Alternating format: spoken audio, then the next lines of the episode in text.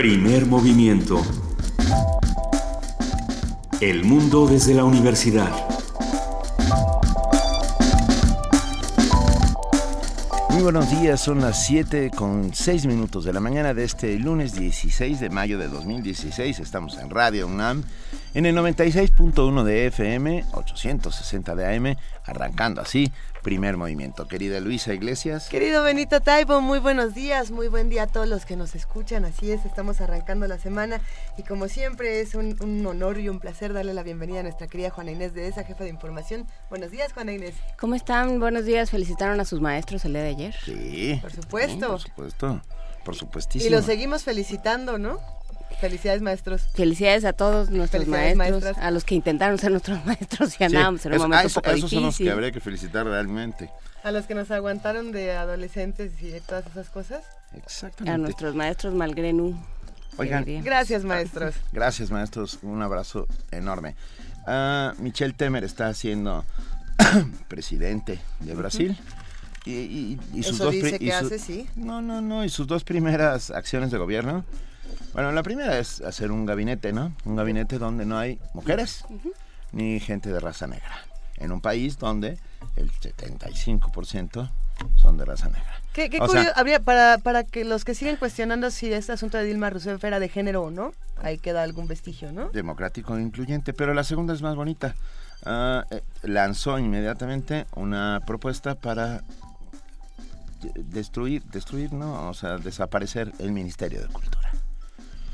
O sea que eh, ya vemos por dónde vienen estas personas. Eh, ciertas publicaciones muy divertidas en redes sociales hablaban precisamente de que Michelle Temer tiene un libro de poesía y que en realidad está intentando destruir todo lo que tenga que ver con cultura para que nadie lea lo malo que es ese libro. No, no creo ah, tiene un libro de poesía dice, suyo. Dice, ah. Eh, me, me, pareció hilarante. Ahora quiero leer también lo que escribe Michelle Temer para ver por qué quiere autocensurarse. Yo no, y no lo vuelvo a hacer. Pero bueno, así está, así las cosas en Brasil. Estamos arrancando la semana con noticias que no son buenas para devolvernos el aliento, pero tenemos nosotros sí un montón de información, un montón de cultura, nuestro propio pequeñísimo Ministerio de Cultura que aplica aquí todos los días y arrancamos con ciencia, porque también tenemos nuestro pequeño Ministerio de Ciencia, y arrancamos con ciencia. Arrancamos con ciencia y estoy de muy buen humor porque vamos a preguntarnos esta mañana qué nos cuentan los meteoritos. Hablaremos de meteoritos y de micrometeoritos con el maestro Daniel Flores. Él es arqueoastrónomo,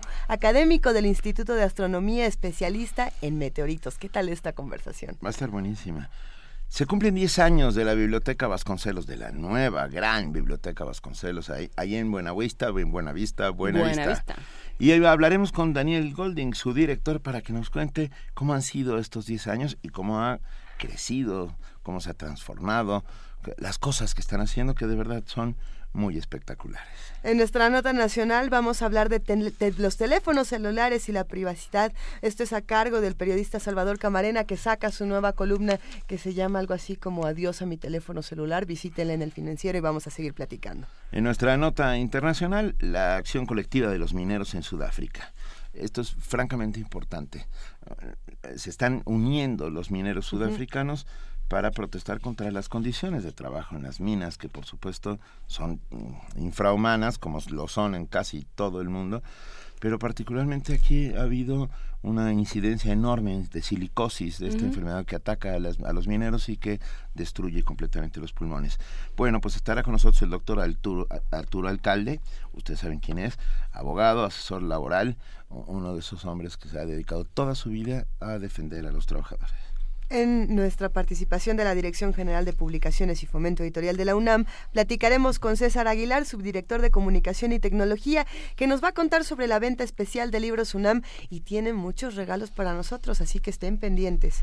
En Poesía Necesaria, Luisa Iglesias, nos hará los honores. Yo siempre eh, pongo tu nombre, Luisa, y a ver qué pasa. Sí, eh, eh, ya me, ¿sabes qué? Que ya me di cuenta, ¿eh? Ahorita nos ponemos de acuerdo. Ahorita hacemos la cuenta. Tengo tengo entendido que el turno le corresponde a Juana Inés de esa. ¿Tú crees? O a Benito Taibo, o a Luisa Iglesias. yo leí el viernes. Entonces, vamos a ver a quién le toca y vamos, deberíamos hacer otro poema compartido. Hace mucho que no nos echamos uno entre tres. ¿Un palomazo? Un palomazo. ¿Por qué no lo platicamos fuera del aire? Mientras tanto, vamos a contar también con la participación del Programa Universitario de Estudios sobre el Desarrollo Vamos a hablar, como lo hacemos todos los lunes, con Rolando Cordera, su director, que habla sobre pulsos vitales. ¿A qué se refiere? Vamos a ver. En nuestra mesa del día, la sociedad civil frente a la desigualdad. Una conversación con Lourdes Morales, directora de la Red por la Rendición de Cuentas. Si usted quiere aprender a hablar en público, aprenda a hablar en público, Public Speaking Danza. Vamos a tener una conversación con Andrea Chirinos Brown. Ella es bailarina, coreógrafa, ex bailarina de UX Onodanza de, a ver, Onodanza, de, Raúl, Parrao. Ok, sí, sí, sí, es que si no me, estaba yo confundiendo aquí. Bueno, es de la compañía japonesa Anime Dance, entre muchas otras. Todo eso y mucho más tendremos hoy aquí en Radio UNAM, pero arrancamos con una nota. Así es, tenemos una nota del Día del Maestro para arrancar esta mañana. Quédense con nosotros de 7 a 10 aquí en Primer Movimiento. Les repetimos a través del 860 de AM, 96.1 de FM y www.radiounam.unam.mx. La UNAM forma estudiantes que en el futuro serán buenos ciudadanos y contribuirán al cambio que queremos para nuestra sociedad, afirmó el rector de nuestra máxima casa de estudios, Enrique Graue, quien encabezó la ceremonia del Día del Maestro en la sala Miguel Covarrubias del Centro Cultural Universitario. Allí estuvo, por supuesto, Radio UNAM, tuvimos un enlace en vivo y ahora tenemos los detalles con nuestro compañero Jorge Díaz González. La influencia del profesor universitario nunca se sabe dónde terminará y no concluye cuando el alumno sale del salón de clases, estableció el rector de la UNAM, Enrique Graue, al encabezar la ceremonia del Día del Maestro en una pletórica sala Miguel Covarrubias del Centro Cultural Universitario. Señaló que los maestros son actores fundamentales para el cambio del mundo.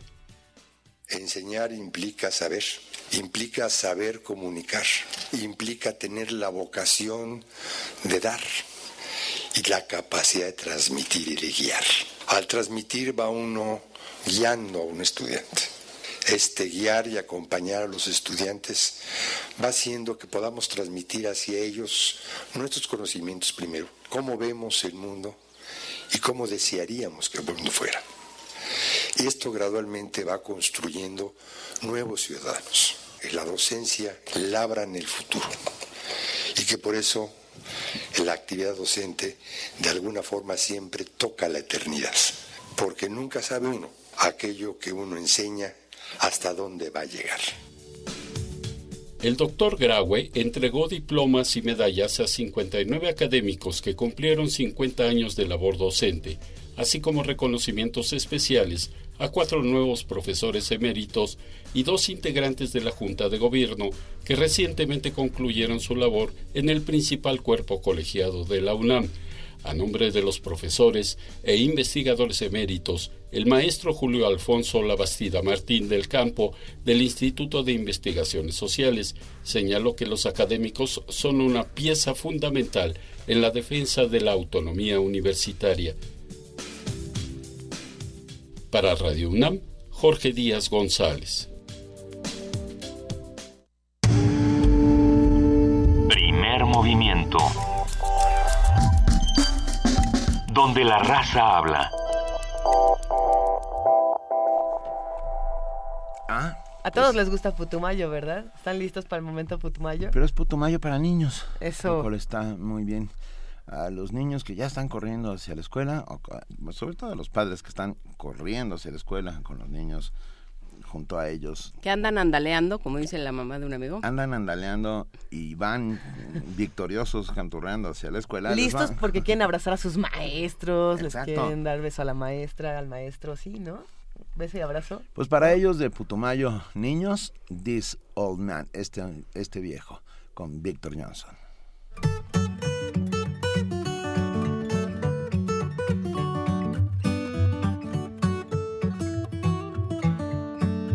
This old man, he played one. He played guitar with his thumb, with knick-knack, paddywhack, give a dog a bone. This old man came rolling home.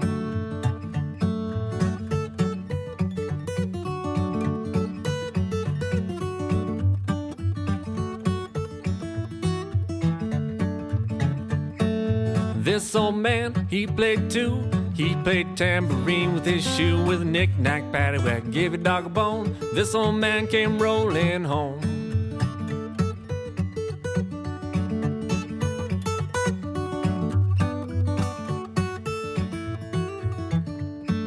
This old man, he played three.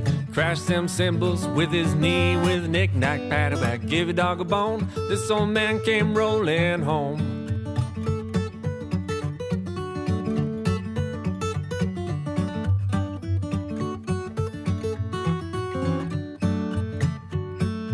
This old man, he played four. He played so well they yelled for more. With knick-knack, paddywhack, give dog a bone. This old man came rolling home.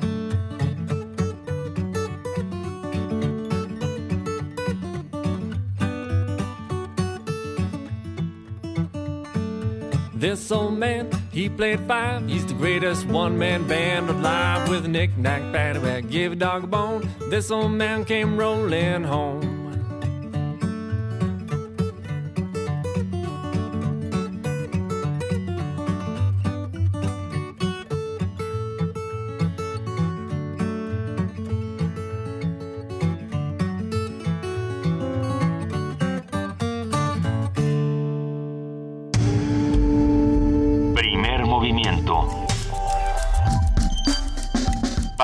El día.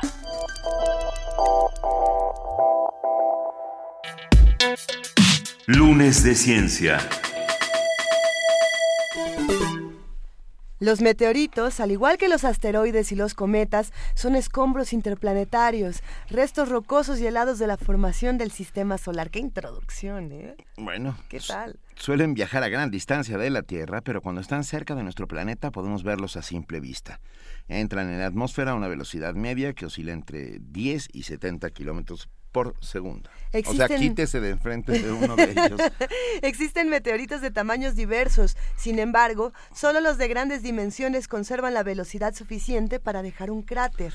Hay partículas que son todavía más pequeñas que los meteoritos y se denominan micrometeoritos o granos de polvo estelar cuya medida es de 2 a 12 veces más delgada que la anchura de un cabello humano promedio. O sea, sí son realmente micrometeoritos. Hasta el momento, el polvo espacial más antiguo encontrado en la Tierra sugiere que la antigua atmósfera de nuestro planeta tuvo significativamente más oxígeno de lo que se pensaba.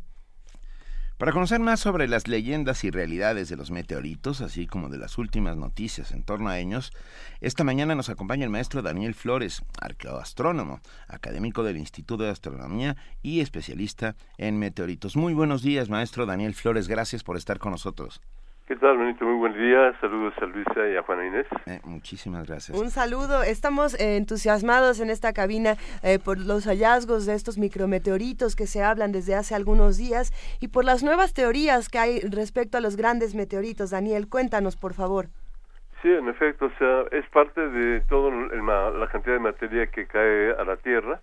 Incluso podemos pensar que es parte de la materia que se mueve en el medio interplanetario y estos evidentemente son eh, fragmentos muy pequeñitos que eventualmente los podemos visualizar a través de la incidencia a la atmósfera con pequeñas, eh, digamos, llamaradas pequeñísimos estrellas fugaces. Y recuerdo un experimento de hace ya varios años en que se lanzó una nave tratando de mm, eh, precisamente, digamos, capturar estos pequeños fragmentos y después regresarlos a la Tierra y se tuvo un éxito parcial sobre ello. ¿Qué, significa éxito parcial? Sí, perdón. claro, no, no, no. Eh, en efecto, eh, sí, cabe muy bien esta, esta duda. Eh, me refiero a que el, digamos, el, el, el equipo, que era una especie de cono y con una base cilíndrica, eh, llegó a la Tierra, pero al, eh, digamos, al, tocar la superficie de la Tierra, eh, chocó con una velocidad mayor y se deformó un poco el, el, el, digamos, como del equipo, pues. Entonces se logró rescatar parte del material, más o menos del orden del 70%, si mal no recuerdo, y a eso me refiero. Entonces, pero aún así se consiguió, digamos, observar y estudiar estos pequeños elementos del medio interplanetario.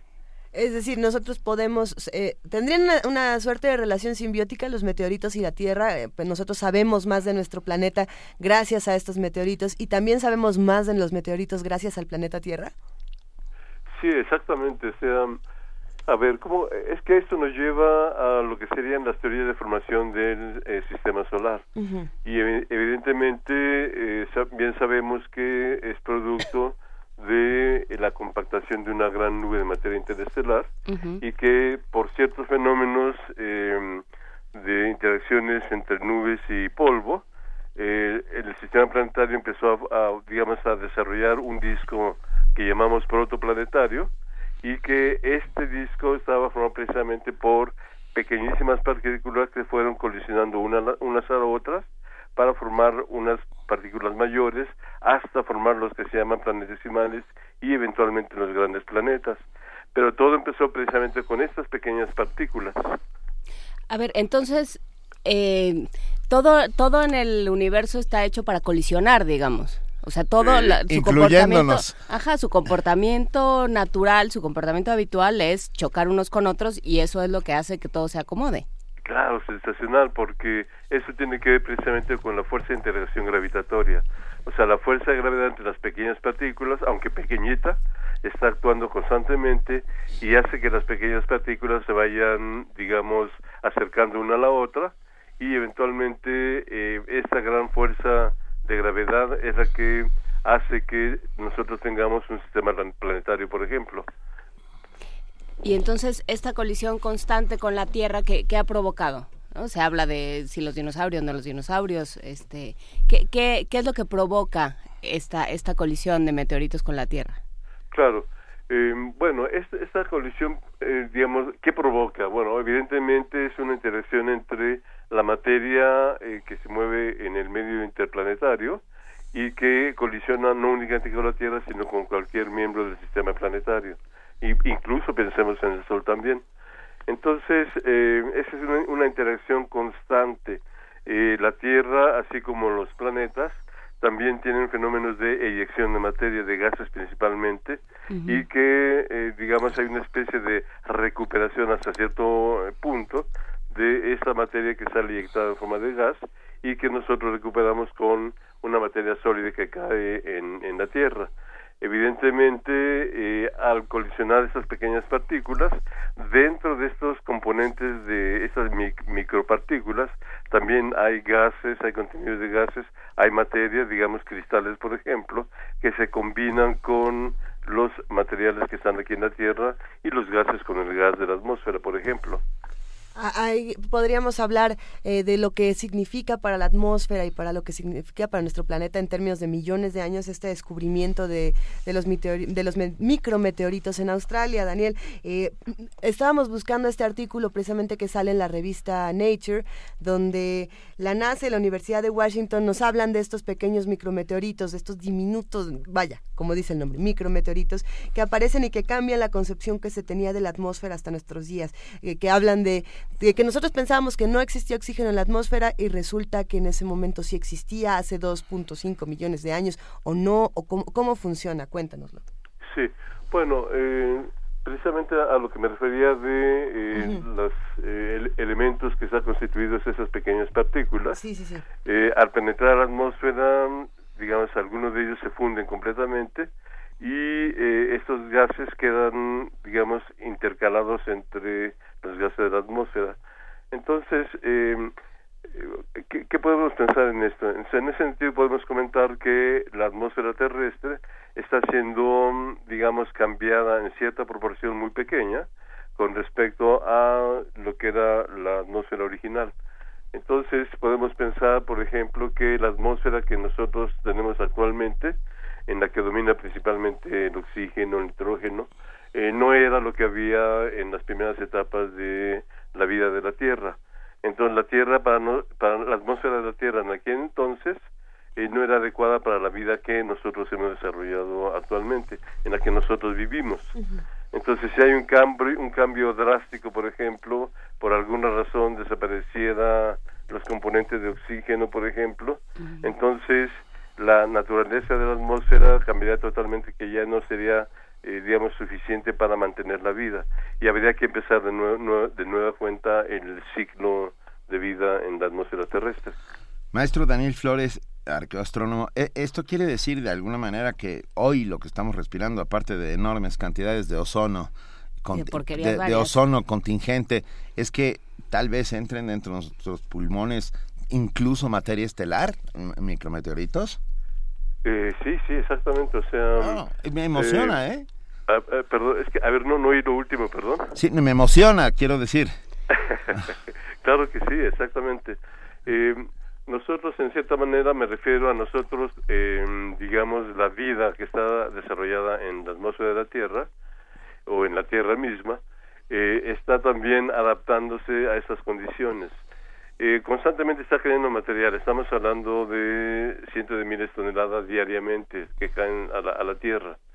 Entonces, eh, obviamente no son grandes partículas, sino precisamente esos micrometeoritos y que están de alguna manera están eh, no no sé no, no, quiero decir que están afectando sino que están contribuyendo a los componentes de la atmósfera y que en algún momento las mantiene tal como lo tenemos pero también ah, está habiendo cambios que requieren aún de más estudio pero y esos cambios incluyen eh, la física de los seres humanos a ver me, explico. Pues todos ah, los eh, organismos, ¿no? Estamos respirando materia estelar que en una de esas puede enfermarnos de algo o no.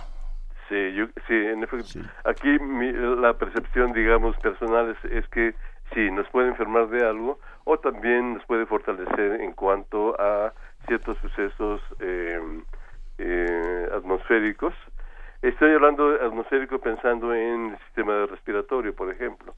Entonces, porque eso entra directamente con nosotros. Nuestra piel es una gran defensa, pero no, lo que respiramos entra directamente al interior de nuestro organismo. Entonces, en ese sentido, eh, estas pequeñas variaciones nosotros las vamos, eh, digamos, capturando en cierta manera y, claro, no soy biólogo, no soy evolucionista, pero eh, pienso yo que estas pequeñas contribuciones van haciendo que el organismo se vaya adaptando en cierta manera a esos nuevos cambios.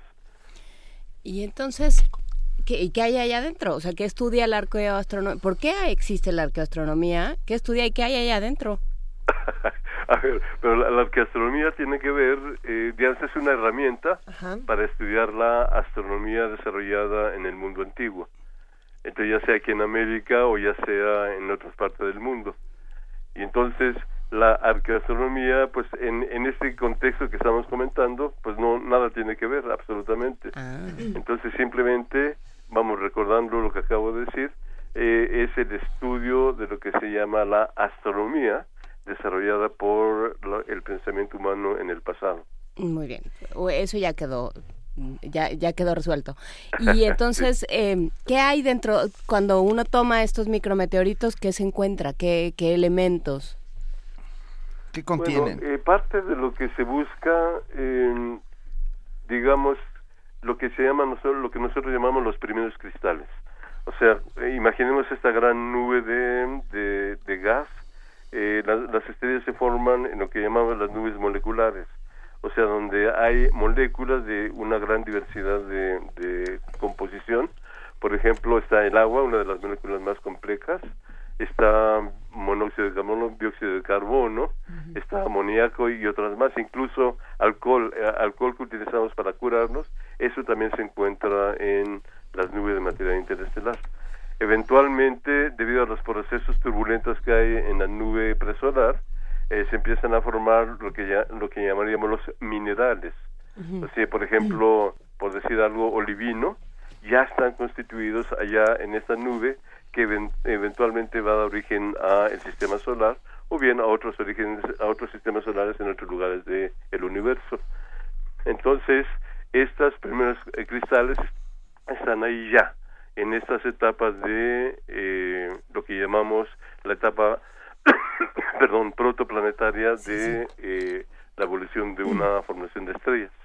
Y me, y me, quedo pensando entonces de todo este material que cae a nuestro planeta, eh, pequeño, grande, microscópico, inmenso, ¿Cuáles han sido los hallazgos quizá más importantes para la historia de la Tierra? Si bien a lo mejor estos micrometeoritos nos dan mucha información fundamental, quizá hay otros hallazgos eh, dentro de lo que se podría investigar desde la arqueoastronomía o desde la astronomía como tal, que nos estén revelando algo fundamental. ¿Cuáles serían? Bueno, lo, entre las cosas fundamentales precisamente es este hallazgo de componentes eh, silicatados, o sea, por ejemplo, el olivino. Sí, hay otros eh, que sería eh, con magnesio, por ejemplo, que son parte de los minerales que se tienen aquí. Eh, recuerdo ahorita un estudio de el, del volcán Popocatépetl, precisamente sale una gran cantidad de eyección de gases y, y materia, y entre las primeras cosas que se forman, por ejemplo, es el olivino. Entonces, y esto se encuentra precisamente en estas pequeñas eh, partículas que están precisamente embebidas en lo que llamamos el medio interplanetario y que provienen de las primeras etapas de la formación del sistema solar. Pero no solamente eso, sino que ahora precisamente con los nuevos instrumentos que hay para estudiar estrellas o grupos estelares, eh, se identifican, por ejemplo, este tipo de, de minerales o de componentes alrededor de una estrella o en la atmósfera de una estrella. Entonces es parte es parte de la formación y de la evolución de una estrella y eventualmente de la formación de un sistema planetario. ¿Se ha encontrado algo que no está en la Tierra? Eh, no, a, ver. Bueno, ya estaba en la eh, Tierra. Hay, pues, hay claro. Eh, en cuanto a componentes químicos, no. O sea, eh, los que conocemos aquí están en, en cualquier parte del universo. En cuanto a minerales, ha habido algunos hallazgos en algún meteorito en el que ahorita no recuerdo el nombre que se, que se dio, y entonces es un nuevo mineral, pero en el sentido de que un mineral, por ejemplo, por poner eh, al caso, eh, digamos, una, una, una composición de tipo olivino, eh, existen ciertos fenómenos en el que se modifican estos minerales y entonces cambia su estructura mineral y entonces esa nueva estructura no se conoce en la Tierra, entonces le da un nuevo nombre, pero son simplemente modificaciones de minerales que nosotros conocemos. Ya estamos casi por terminar esta conversación que agradecemos enormemente con el maestro Daniel Flores, arqueoastrónomo, pero yo no resisto la tentación de preguntarte, ¿cuánto ha cambiado el cielo mesoamericano al cielo de nuestros días? ¿Hay, hay diferencias sustanciales o estamos viendo las mismas estrellas que vieron nuestros antepasados? Excelente pregunta. Bueno, veamos.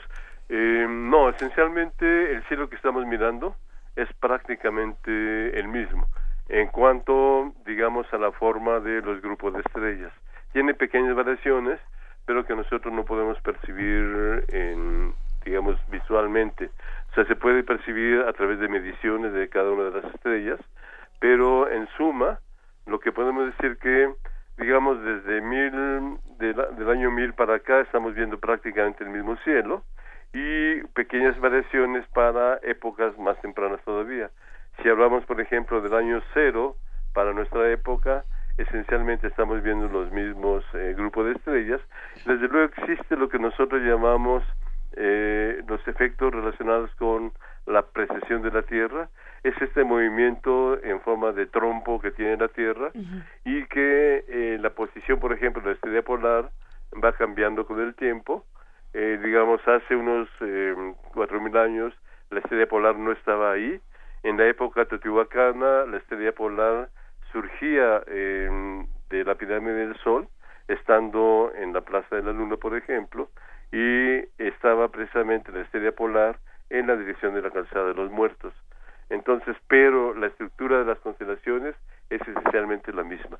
Y tenemos proyecciones de en un, momento en el que ya no estén, que la osa mayor ya no esté donde, donde pensamos que está o que ya no se vea porque ya nos movimos. Eh, bueno, siempre la vamos a ver, pero corrida un poco hacia el sur, por ejemplo, por decir así. Entonces, actualmente, digamos, la estrella polar eh, la vemos nosotros en el polo norte eh, celeste, y es la guía de los marinos, por ejemplo, en épocas, digamos, del siglo XVI, siglo XVIII, y que, en, digamos, antes, antes de 1500, por ejemplo, estamos hablando de quizá del año 200 eh, a 300, la estrella polar estaba separada más o menos como 15 grados del polo norte celeste.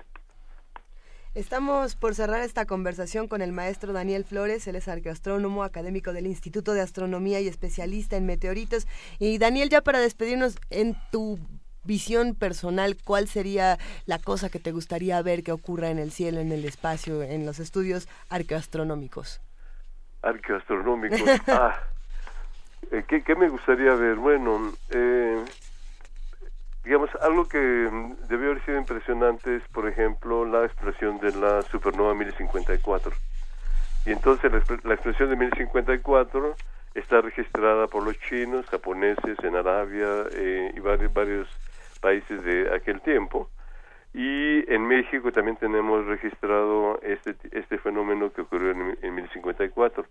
Entonces lo tenemos en un, en un objeto que llamamos nosotros marcador astronómico, que está en, en la población de Tuitán, Durango, y es una representación, digamos, cartesiana de la posición de mm, la constelación del toro, donde fue precisamente la explosión de la supernova.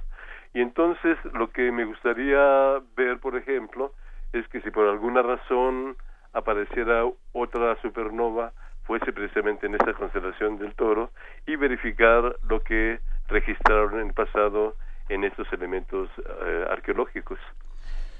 Pues bien, esperemos que muy pronto te toque ver algo parecido. O sea, te deseamos una supernova explotante en tu, en tu camino. Te mandamos un enorme abrazo, Daniel, Daniel Flores, arcostrónomo, académico del Instituto de Astronomía y especialista en meteoritos. Muchas gracias por estar esta mañana en primer movimiento. Un abrazo. Gracias, igual. Nos despedimos con nuestra favorita, Marte de Gustav Holst en los planetas.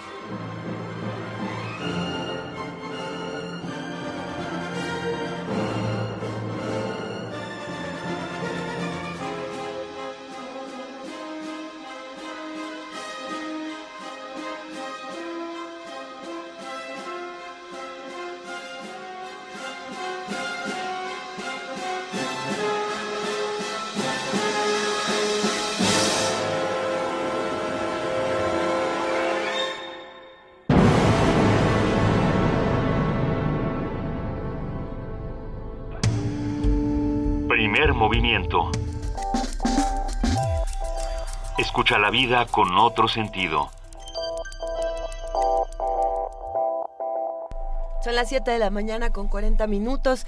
Queremos invitarlos a que nos llamen al 55 36 43 39, a que nos escriban a arroba PMovimiento o a Primer Movimiento UNAM, o también a que nos escriban al correo electrónico primermovimientounam arroba gmail.com. Ahí están todas nuestras redes sociales. Ahí están todas nuestras redes sociales y todos nosotros dispuestos a contestar. Y ya está en la línea Daniel Golden, director de la Biblioteca Vasconcelos. ¿Cómo estás, Daniel? Buenos días. Muy bien, muy contento, Luis, de estar con ustedes, estar haciendo comunidad, como suelen decir ustedes. Muchas gracias, qué bueno que nos escuchas. Cumplen 10 años. Cumplen 10 años, Daniel. Cumplimos 10 años, 10 años bastante agitados, sí, bueno. años llenos de sorpresas, 10 años llenos de logros, 10 años que han significado mucho no solo para nosotros este, en la biblioteca de Vasconcelos, sino creo que en el mundo del libro y la lectura creo que han sido 10 años bastante, bastante agitados y muy interesantes. Y han sido años de, de, crear un público, ¿no, Daniel? Eh, de, de, no solo de descubrir y de crear públicos. ¿A quién ha ido atendiendo la Biblioteca Vasconcelos? ¿Con quién te encontraste cuando llegaste a la biblioteca? Mira, eh, la primera sorpresa muy grata es que pese a todas las cosas que habían dicho de la biblioteca, eh, pues la biblioteca estaba viva, estaba llena de un público que no era el que se imaginaba uno cuando eh, se estaba mencionando la biblioteca como un polo de desarrollo solamente del norte de la Ciudad de México, que lo es, ¿no? Estaban llegando chicos, jóvenes y estudiantes, pero también adultos de distintas partes de la Ciudad de México y del Estado de México, y me dio muchísima alegría sentir que se habían apropiado del espacio, del espacio y de los acervos y de los servicios. Al principio muchos la tacharon como una suerte de elefante blanco, un, inútil elefante blanco, ah, y no lo es en lo absoluto. Y esta demostración de que no lo es, es, es justamente lo que tú dices, que está completamente viva. ¿Cuántos eventos suceden a, a la semana o al año, cuéntanoslo como tú quieras, en la biblioteca? Nada más para que la gente se dé una idea de qué tan viva está. Mira, el año pasado organizamos entre eh, eventos educativos y culturales cerca de 2.000. Este, quiere decir, un evento puede ser, por ejemplo, un taller de iniciación digital, ¿no? Es decir, para personas que rara vez pueden encender una computadora y que no saben cómo hacerlo, ¿no? Pero también hay conciertos, también hay círculos de lectura, hay conferencias, hay espectáculos de ballet, etcétera. Entonces, la suma de esos son dos mil. A veces puede ser que en un solo día haya dos conciertos, uno de rock y uno de música clásica, uno en el auditorio y uno en un jardín. Ahora hay muchísimos eventos que la biblioteca no organiza y que, por ejemplo, pues te puedes encontrar en sus jardines, 26 mil metros cuadrados de jardines, pues unos chicos bailando o unos chicos este, tocando un cuarteto, un cuarteto de, de cuerda, ¿no? Y tocando. Y entonces a mí me parece que pues la suma es a partir de 2000, ¿no? Y cerca de 2 millones de usuarios el año pasado Sí, ha sido un espacio que se ha ido aprehendiendo, ¿no? Ha sido un espacio que los mismos vecinos han ido tomando como suyo y que este y que no se no se nota porque de pronto solo nos fijamos en lo que pasa de este lado, ¿no? Mira, es cierto, eh, la digamos más de la mitad de las bibliotecas de todo el país de todo el país, no solo de la Ciudad de México, están en el sur de la Ciudad de México.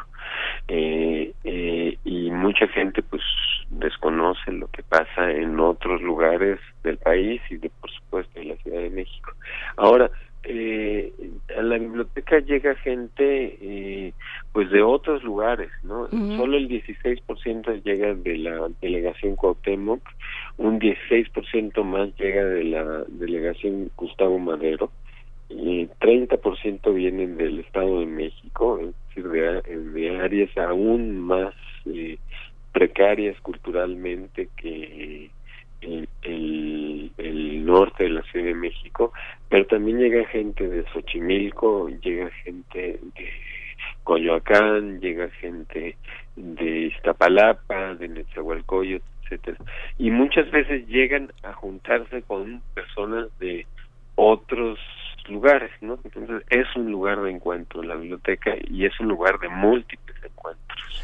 Sin duda es un lugar de, múltiples encuentros y me quedo pensando no solamente en los vecinos y las distintas colonias, sino también en la parte de la contracultura, ¿no? Es decir, pensando en la, en la, en la ubicación que tiene esta biblioteca, a un costado tiene uno el, Tianguis del Chopo y el Museo del Chopo, que son dos cosas completamente distintas, pero que dan espacio a eventos culturales muy diferentes a los que se acostumbra en otras partes de la ciudad. Y eso es precisamente por esa otra alternativa cultural y ese tipo eh, de, de resistencia cultural que también se reúne en la Vasconcelos y que a mí me parece eh, fascinante ver cómo se acercan a los libros y ver cómo entre todos se van generando distintos tipos de lecturas.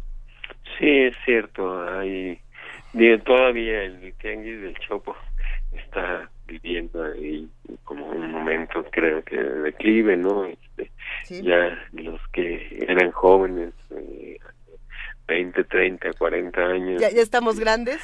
No, pues los viejitos del Chopo, ¿no? Ya parece un poquito, ¿no? Este, pero pues ciertamente hay los sábados hay mucha gente. Ahora en la biblioteca hay 11 mil personas un sábado, ¿no? Este, algunos son de esto que tú llamas contracultura, pero hay también estudiantes, hay también viejitos, hay también jóvenes en situación este y como de calle o jóvenes o adultos en situación de calle. El 30% son eh, personas que están entre los 17 y los 30 años. Eh, muchos son estudiantes, algunos van a la biblioteca a estudiar, pero eh, desde luego no es la única razón. A veces van a estudiar este, con sus libros, otra vez utilizan los libros, pero hay muchas, muchas razones.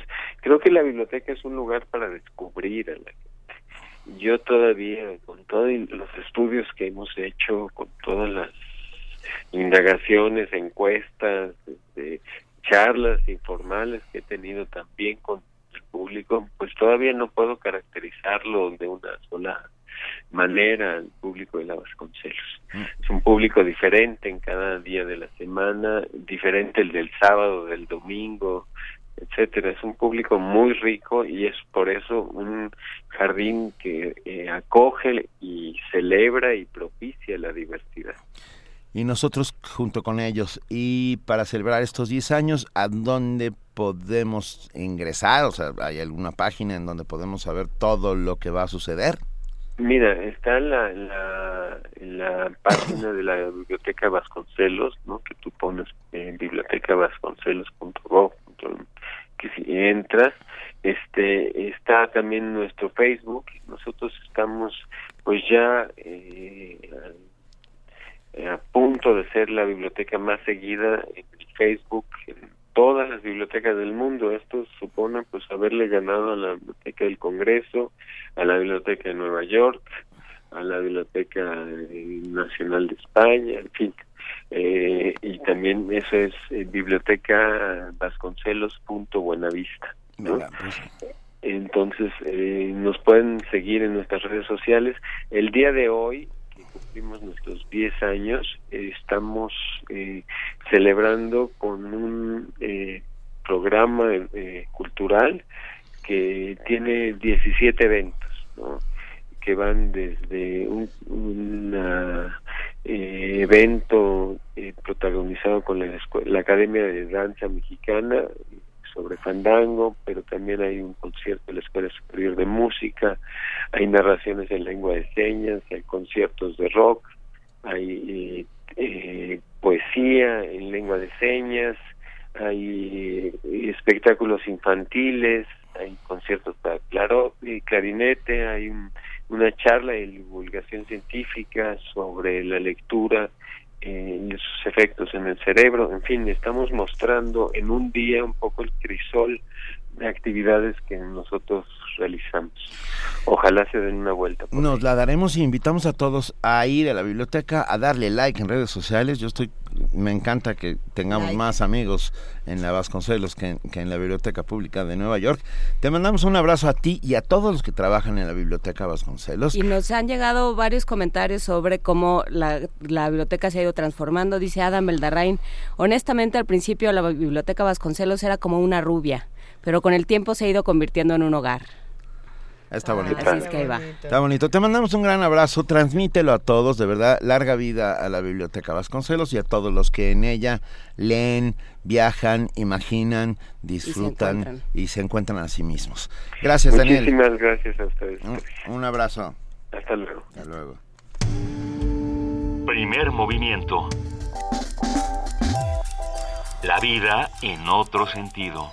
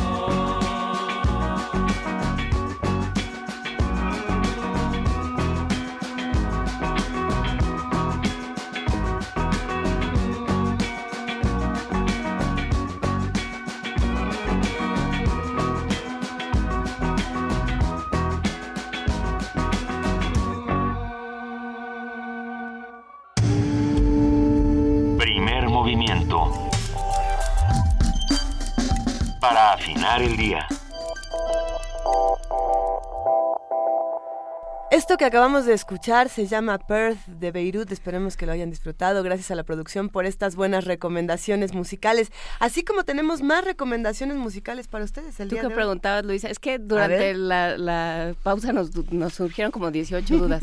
Perth es una ciudad en Australia. Acabo de ah, averiguar. Eso yo sí lo sabía. Ah, pues, pues no te pones bien. Pregúntenme. Pues aquí estamos. Yo grité, ¿qué significa Perth? Con mucho entusiasmo. Ah, eso no me di cuenta, perdón. Beirut me llama la atención. Siempre eligen eh, títulos muy particulares para sus canciones, ritmos muy, muy distintos para cada una de ellas. Es una banda interesante. Como hay otra banda muy interesante que estuvo por ahí tocando con la UFUNAM, ¿a poco no? La sala en Zahualcoyotl vivió dos noches inolvidables de música tropical. Ahí estuve yo, en uno de los dos conciertos. Eso. Ah, un concierto donde se compartieron escenario la Orquesta Filarmónica de la UNAM y la Sonora Santanera. El encuentro tuvo un propósito altruista y la nota la tenemos con nuestra compañera Cindy Pérez Ramírez, que bailó y bailó y bailó.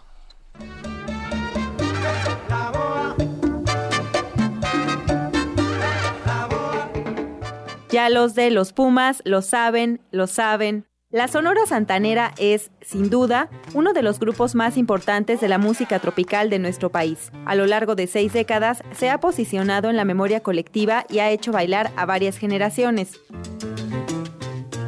Yo tendría, no sé, 10 años ya me gustaba la Sonora Santanera. Y le puedo enumerar 50 canciones que me gustaban mucho. por ejemplo, Mi Razón, este, Amor de Cabaret. Sus canciones nos hablan de un contexto social, del amor, las despedidas y del baile. Y es que no es fácil resistirse a las trompetas, tanto que la Orquesta Filarmónica de la UNAM compartió el escenario con los 12 santaneros en dos noches inimaginables en la sala Nezahualcóyotl. La Sonora Santanera es realmente una postura musical de muchos tiempos actualizada y con estos ensambles de asociarlo a música clásica es realmente fabuloso, es único. Fue un concierto maravilloso, magnífico, es eh, esta fusión que han hecho estos dos grupos, es sensacional eh, y refresca mucho el ambiente musical, artístico, porque eh, se presenta en esta sala que es propia de nosotros, los universitarios. Por dos horas, la OFUNAM y la única internacional Sonora Santanera levantaron de sus butacas a los asistentes que, sin reparo, se apropiaron del recinto para cantarle a Tita.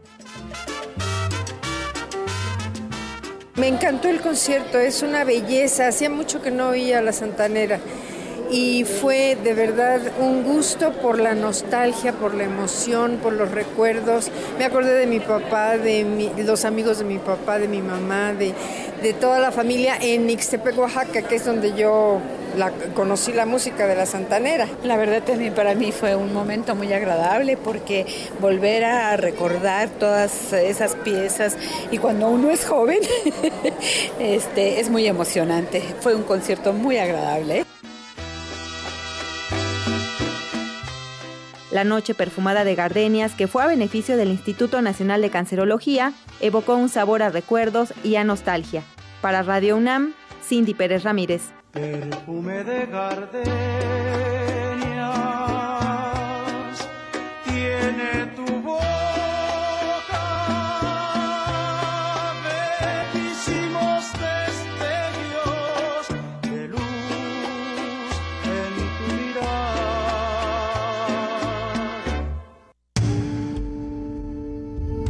movimiento. Donde todos rugen, el puma ronronea. Te invitamos al curso Narrativa y Cine. Narrativa y Cine. Conoce las cuatro etapas de la realización cinematográfica. Puesta en escena, puesta en cuadro, puesta en tiempo y puesta en sonido. Imparte el maestro Juan Mora, Sala Manuel González Casanova del Centro Universitario de Estudios Cinematográficos, CUEC.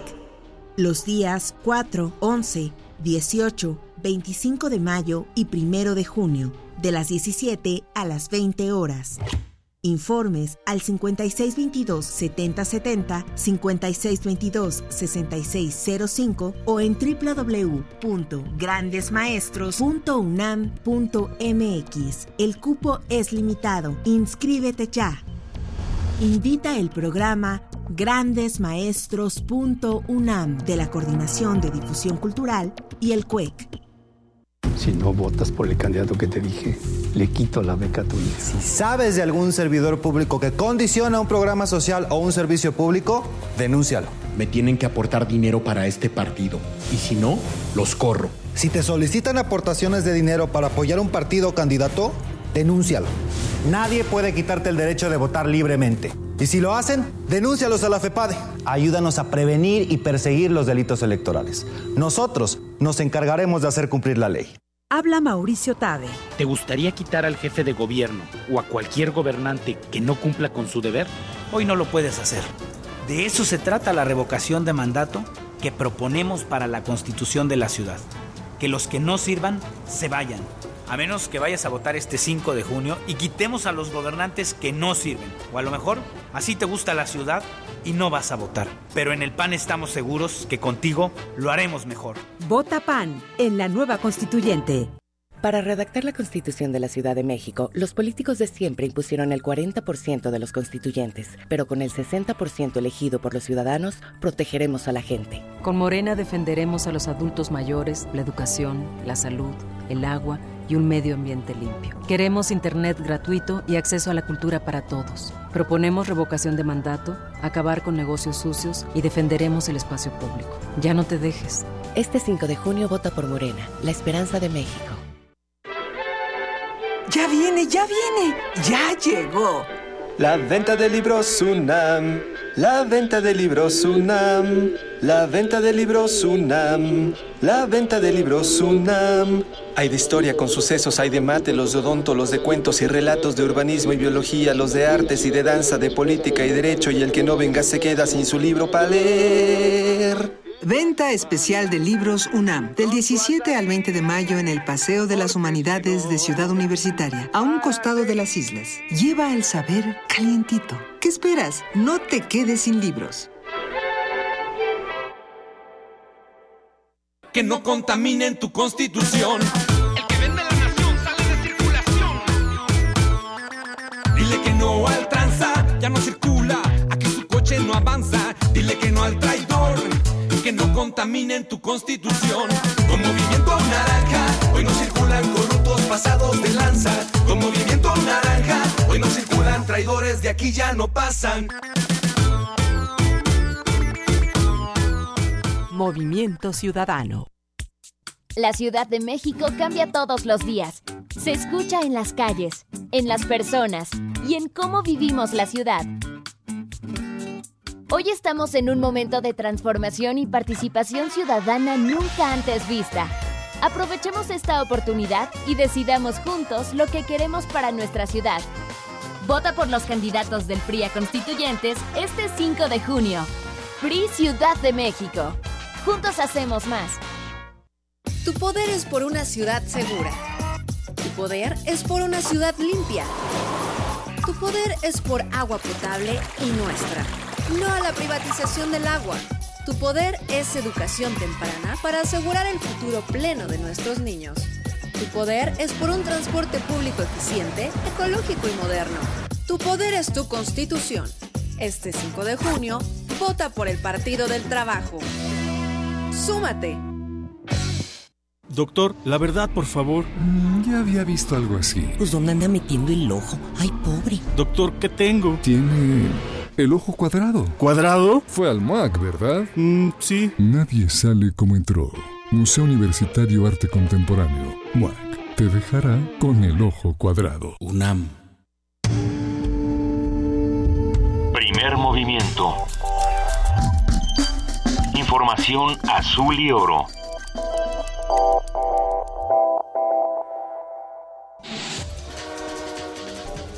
Corte informativo Antonio Lot Elgueras, investigador del Instituto de Biología de la UNAM, recibió el premio a la conservación de recursos naturales Enrique Beltrán, otorgado por la organización de Wildlife Society de México. El académico señaló que este tipo de reconocimientos son una motivación para seguir contribuyendo al conocimiento. Seguramente vieron que yo he trabajado mucho en dos grandes vertientes de las ciencias biológicas en nuestro país, con el estudio de la flora de los humedales del territorio nacional pero hay otra vertiente que tiene que ver con mi participación en el cuidado y protección o conservación de reservas naturales. Santiago Jesús Pérez Ruiz, investigador del Centro de Ciencias Aplicadas y Desarrollo Tecnológico de la UNAM, presentó el estudio y evaluación del efecto de la contaminación por ruido en la vivienda de México. El objetivo de la investigación es integrar un reglamento de construcción donde las viviendas deben aislarse según su ubicación. Raúl Vargas, secretario de Medio Ambiente del Estado de México, informó que la verificación vehicular aplicará a los 125 municipios de la entidad. El funcionario señaló que los verificentros contarán con el equipo de diagnóstico a bordo para cumplir con la nueva disposición ambiental. Actualmente la restricción solo aplica para 18 demarcaciones conurbadas. Edgar Villegas, jefe operativo del Estado Mayor del Ejército, dijo que los seis enfrentamientos del martes pasado en Nuevo León y Tamaulipas entre grupos del crimen organizado y el ejército se debe a la reacción desesperada de las bandas criminales ante el avance logrado por las autoridades en materia de seguridad pública. Benito Javier Villarreal Elizondo, empresario y amigo del gobernador de Nuevo León Jaime Rodríguez Calderón, fue hallado muerto este fin de semana luego de ser secuestrado el viernes pasado. La Procuradora General de la República, Areli Gómez, designó a Salvador Sandoval Silva como nuevo subprocurador jurídico y de asuntos internacionales. Miguel Ángel Mancera, jefe de gobierno de la Ciudad de México, aseguró que buscará la candidatura para las elecciones presidenciales de 2018. El mandatario capitalino indicó que los dirigentes del PRD analizarán quién es el mejor candidato. La Comisión Nacional Bancaria y de Valores aplicó 180 multas económicas por un total de 106.257.484 pesos. El monto de las sanciones impuestas resulta elevado por la multa aplicada a OHL México, sus subsidiarias y sus directivos. El Consejo Nacional de Ciencia y Tecnología informó que el equipo mexicano infantil de robótica, Ornobots, participará en la Copa Mundial de Robótica en Alemania del 30 de junio al 4 de julio próximos. El partido entre Manchester United y el Vermonton fue suspendido tras un paquete sospechoso en el estadio. Luego de revisar el artefacto, las autoridades realizaron una explosión controlada. Continúan las investigaciones para conocer el origen del artefacto. Bernie Sanders, precandidato demócrata a la presidencia de Estados Unidos, afirmó que gran parte de la sociedad de su país ya no cree en el sistema económico y político capitalista. Usted sabe que no es difícil entender por qué tantas personas están perdiendo la fe en todo nuestro sistema. Décadas y décadas de promesas atrás, que ahora después de años de sacrificio, años de trabajo duro, esas promesas se finalizan. Corea del Norte calificó como hipócrita la próxima visita que realizará el presidente estadounidense Barack Obama a la ciudad japonesa de Hiroshima. A través del diario Rodon Simu, el gobierno norcoreano aseguró que con estas acciones Estados Unidos oculta sus verdaderas intenciones políticas. Hasta aquí el reporte, en una hora más información. Primer movimiento. Donde la raza habla.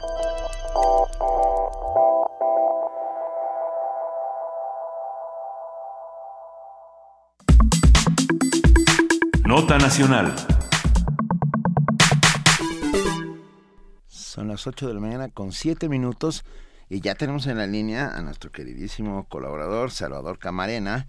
Ustedes lo conocen, periodista, uh, inventor de la realidad eh, y, y, escudriñador. De bueno, lo, más bien, este, lo, sí. No, inventor de la realidad. Ya Visor me de la realidad. ¿Cómo Eso. estás, Salvador? Buenos días.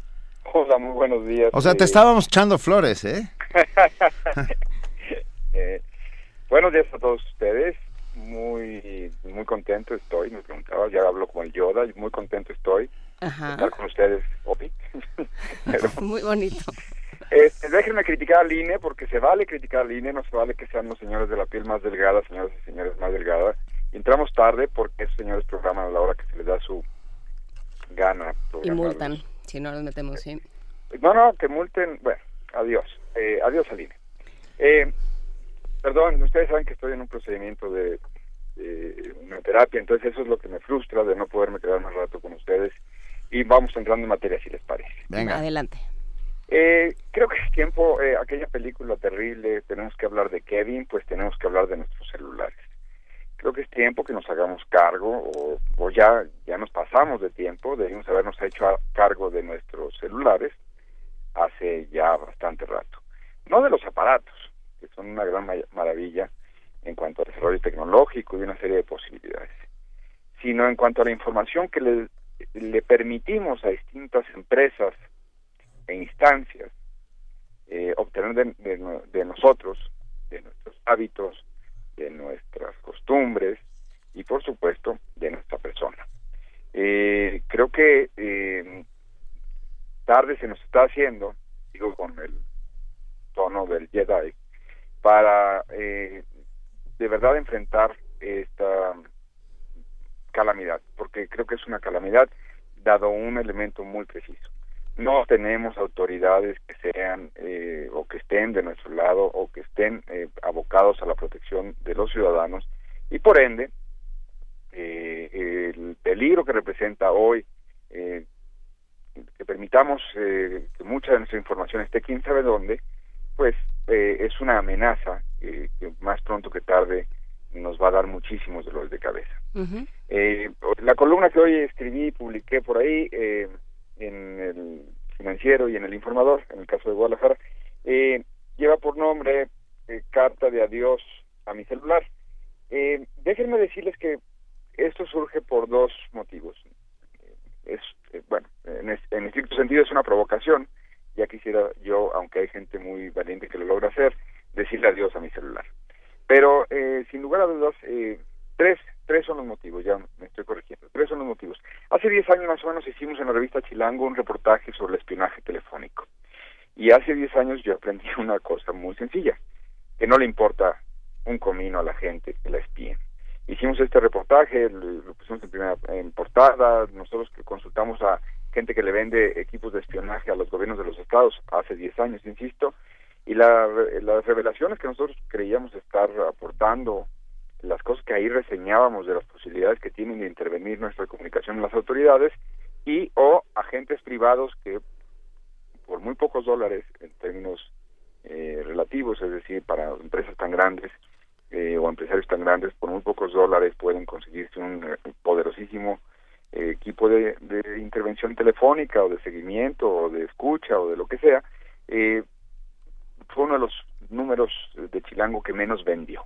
Y Chilango era una revista que sí tenía muy claramente eh, un resorte en la venta al público entre el interés del público y lo que se venía a la revista.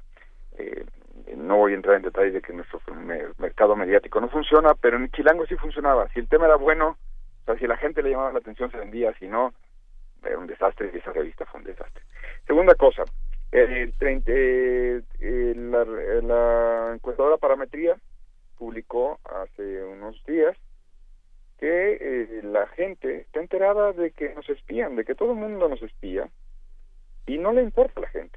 La gente a esta pregunta, ¿qué tan común cree que sea en México que los políticos espíen y graben las conversaciones de otros políticos?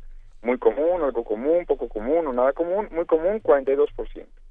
Algo común 25%, es decir, entre los dos suman 67%. Poco común, solo 20%. Eh, pero cuando les preguntan, ¿usted está de acuerdo con que espíen? 28% dice que sí. ni, ni de acuerdo ni en desacuerdo, 15% dice que le da igual. Este es un gran tema. Eh, nosotros hemos, creo, eh, llegado tarde a la discusión de qué hacemos con la información que le damos a nuestros celulares. El 4 de mayo la Suprema Corte de Justicia se equivocó y ante una demanda que había interpuesto la Red de Defensa de los Derechos Digitales para pedirle a la, a la Suprema Corte de Justicia de la Nación que cancelara unos artículos de la Ley Federal de Telecomunicaciones con respecto a la información que tienen que guardar las empresas telefónicas durante dos años sobre todas nuestras operaciones en términos de eh, telefonía celular, dónde estamos, dónde nos movemos, qué ponemos, a quién llamamos, a quién mensajeamos, a quién texteamos, a quién estoqueamos, a quién todo, las empresas telefónicas lo tienen. ¿Ustedes confían en las empresas telefónicas? Yo tampoco. No, claro que Y no. no solo eso, esta ley posibilita, y la Corte va- validó, esta ley posibilita que en tiempo real cualquier procurador de los 32 lindísimos procuradores que tenemos en este país pueda solicitar en tiempo real dónde estoy. ¿Dónde estoy, Salvador Camarena? ¿Dónde está Paco? Eh, ¿Dónde está Pepe? ¿Dónde está Luis? ¿Dónde está quien sea? Cualquiera. Cualquier procurador puede solicitar en tiempo real sin que medie la orden de un juez, sin que medie un procedimiento judicial donde este procurador, finísimas personas todos ellos, vayan con un juez y justifiquen que quieren monitorear en tiempo real por qué estoy.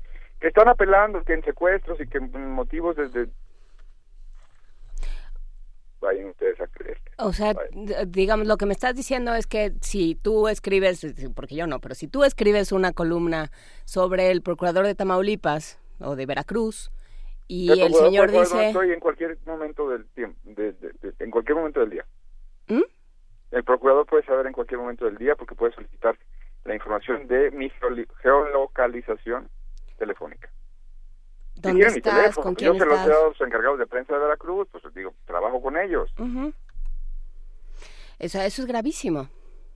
Pues sí, el 4 de mayo la Corte dijo que eh, no es gravísimo, que está bien. Y todos pues estábamos discutiendo que si Mickey quiere ser presidente, que si Brundanga la dio perengano o que no sé qué. Todo es gravísimo. Perdón. Sí, todo... Entonces yo escribí una carta de Dios en mi celular que dice, querido celular, tenemos que separarnos. Sabes mejor que nadie lo que me cuesta esta decisión. Han sido fabulosos 20 años. Pero muchas cosas han cambiado desde mediados de los 90, cuando tú y yo en diferentes números, y no tan diferentes compañías, comenzamos a estar juntos. No soy yo, eres tú. Y lo sabes. Vaya que lo sabes. Eres tú porque dejaste de ser un medio para comunicarme con otra persona, parecías tan servicial, tan caído del cielo, ahí estabas listo para que yo pudiera responder y llamar cuando y donde quisiera. Eras maravillosa prueba de que la ubicuidad humana es posible. Estábamos siempre para el otro sin casi importar en dónde estuviéramos. Pero ahora, ¿en qué te has convertido? En un traidor. Qué bajo has caído. Toda la información que te he dado la compartes con todos todo el tiempo aunque ya sé, ya sé, yo muchas veces fui el que dije adelante, sí, acepto, acepto que tal app navegue en mis contactos, que tal otra vea siempre mi ubicación, que se sepa el historial de mi uso de aplicaciones, que ojeen mis fotos, que analicen mis llamadas, que conozcan tu ID, toda, les diste toda mi información. Bueno, les di, pero es igual.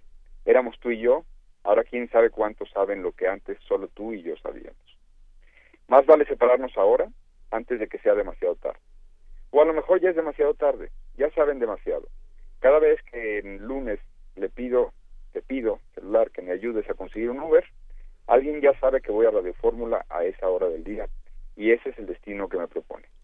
Cada vez que el miércoles en la tarde noche pongo a Waze, esa app me ofrece, claro, como destino eh, privilegiado, el financiero Bloomberg. Es spooky. ¿Qué hiciste, celular? ¿Qué hiciste? El problema celular es que te has vuelto en una amenaza y te voy a dejar. Sé que lo sospechabas, pues desde hace tiempo ya nunca entras conmigo a las juntas, o desde que te pongo un post-it, algo que sospechabas, te pongo un post-it en la cama delantera para que no veas lo que hago. O cuando me alejo de ti para cuchichear sobre un tema. Pero yo no quiero vivir así, así con ansiedad por conocer cuánto tip me dan para cuidarme de ti. Que si mejor te pongo en una bolsita que tiene un foro metálico que genera estática y, y que te aísla, ¿Qué es lo que usa el ingeniero? ¿Cuál ingeniero? Pues sí, ese ingeniero, ¿cuál otro? Que si te debo dejar fuera de la recámara para que no graben mis noches, que si debo quitarte la pila, que si eso es un mito, que si nunca te conecten en una red gratuita, como si hubiera en este mundo redes gratuitas. Que nunca, nunca, nunca conecte Bluetooth ni para hablar con hermanos libres en el auto, que si todo lo oyen, que quién, que todos, los de las telecomunicaciones, los gobiernos estatales, el federal en Bucareli, los que venden seguridad, los que trafican con la seguridad, todos. Y a pesar de todo, de todo eso, pensé celular que podríamos seguir juntos. Pero la Suprema Corte de Justicia mató nuestra última oportunidad y el 4 de mayo los ministros resolvieron que las empresas de telecomunicaciones deben guardar dos años toda la información que obtienen de cuanto hacemos tú y yo, celular, de todo. ¿Y quién puede tener acceso sin más a nuestra vida celular, incluyendo nuestra geolocalización, que palabrita?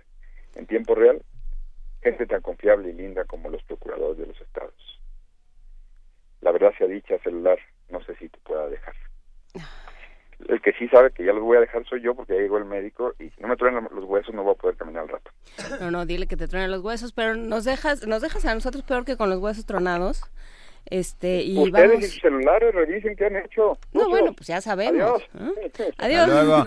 Adiós, camarera, muchísimas a gracias. nosotros no hay bronca, nos encuentran aquí todos los días de 7 a 10 de la mañana Aquí en estamos. el 96.1 de FM Sí. y 860 Por supuesto, pero lo que lo que sí es cierto es que es que hay un montón de información que ponemos que ponemos nosotros, o sea, que tenemos registrada nosotros para nuestro uso personal. El, el hecho de dónde estás, este, a qué hora le hablaste a tu mamá y qué le dijiste. Y todo eso empieza empieza a estar perfectamente a la mano de cualquiera. Lo, hemos platicado en conversaciones anteriores en este mismo programa, eh, muchos documentales que revelan cómo funcionan estas eh, colitas que vamos dejando a nuestro paso, tanto en Internet como en nuestros teléfonos. Eh, no, no solamente es el teléfono, me atrevería a decir que cualquier eh, dispositivo móvil que uno lleve consigo define este tipo de cosas y este tipo de sistemas se hacían desde la PC, desde el IP, ¿no? Uno podía localizar a la persona con el IP, al- con el simple hecho de conectarse al Internet. Por eso surgen estos, estos lugares como la Deep Web, por eso surgen otro tipo de respuestas como lo que hablábamos del Bitcoin en ocasiones anteriores, eh, pero habrá que estar al tanto ¿no? de, cómo es que estamos manejando tanto nuestras redes como todas nuestras aplicaciones en cada uno de los dispositivos móviles que usemos, eh, ya sea tableta, teléfono, computadora y demás. Hasta las pulseras que usamos que nos están midiendo eh, los latidos del corazón, que están midiendo cuánto caminamos al día, por dónde. Todas estas cosas son fundamentales que estemos estudiando qué hacen y por qué lo hacen. Sí, no, hay, la, información ahí está y pues sí, hay que hay que vivir con eso. No se puede vivir en la ingenuidad de que nadie sabe nada. Pues todo de, de que hay, de que existe la privacidad. Eso es, o sea, haber renunciado a la privacidad, haberle alimentar al gran hermano la, la pregunta es eh, quién está viendo esos datos, para qué está viendo esos datos y qué es lo que ocurre con ellos después. ¿no? Eh, si no estamos conscientes de qué ocurre con esos datos después, podríamos seguir viviendo como si nada ocurriera. ¿no? Esa es la... Pero sí, sí ocurre. Pero sí ocurre. Están, están, e, el mundo se está poniendo muy raro. Uh, Girondo, Oliverio Girondo decía eso, este gran, gran poeta argentino. Leo una nota que, que se las comparto porque no sé qué más hacer excepto compartirla. O sea, no voy a calificarla ni eh, nada. En un giro de 360 En un giro de... No. De, 180. no, de 2525. Okay. ¿Quién sabe a dónde nos vamos a ir? Ajá. En una primaria en California, en una pequeña ciudad de California, sorprendieron a un niño con su mochilita, con su mochilita, vendiendo dosis de chetos Flaming Hot. O sea, los empacados en sus, en sus bolsitas en sus bolsitas de estas de zipper, de Ziploc pequeñitas, uh, y, y, las tenía perfectamente organizadas. Este, estamos este, viendo este, la imagen. Este muchacho va a llegar francamente lejos.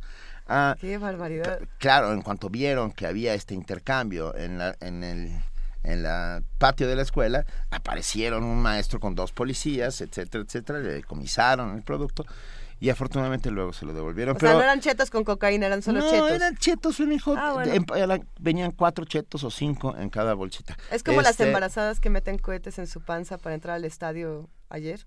Ay, esa no me la ¿Eso pasó? No, no pasó. Vean la foto. Bueno, el mundo está loco. el niño fue soltado y seguramente será un gran emprendedor, se convertirá en un empresario importante y hará tratos con Grupo IGA. Vámonos a lo que sigue. Primer movimiento. La vida en otro sentido.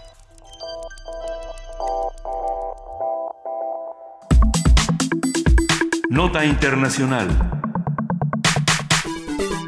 La silicosis es una enfermedad que se contrae al inhalar polvo de sílice de las rocas que contienen oro.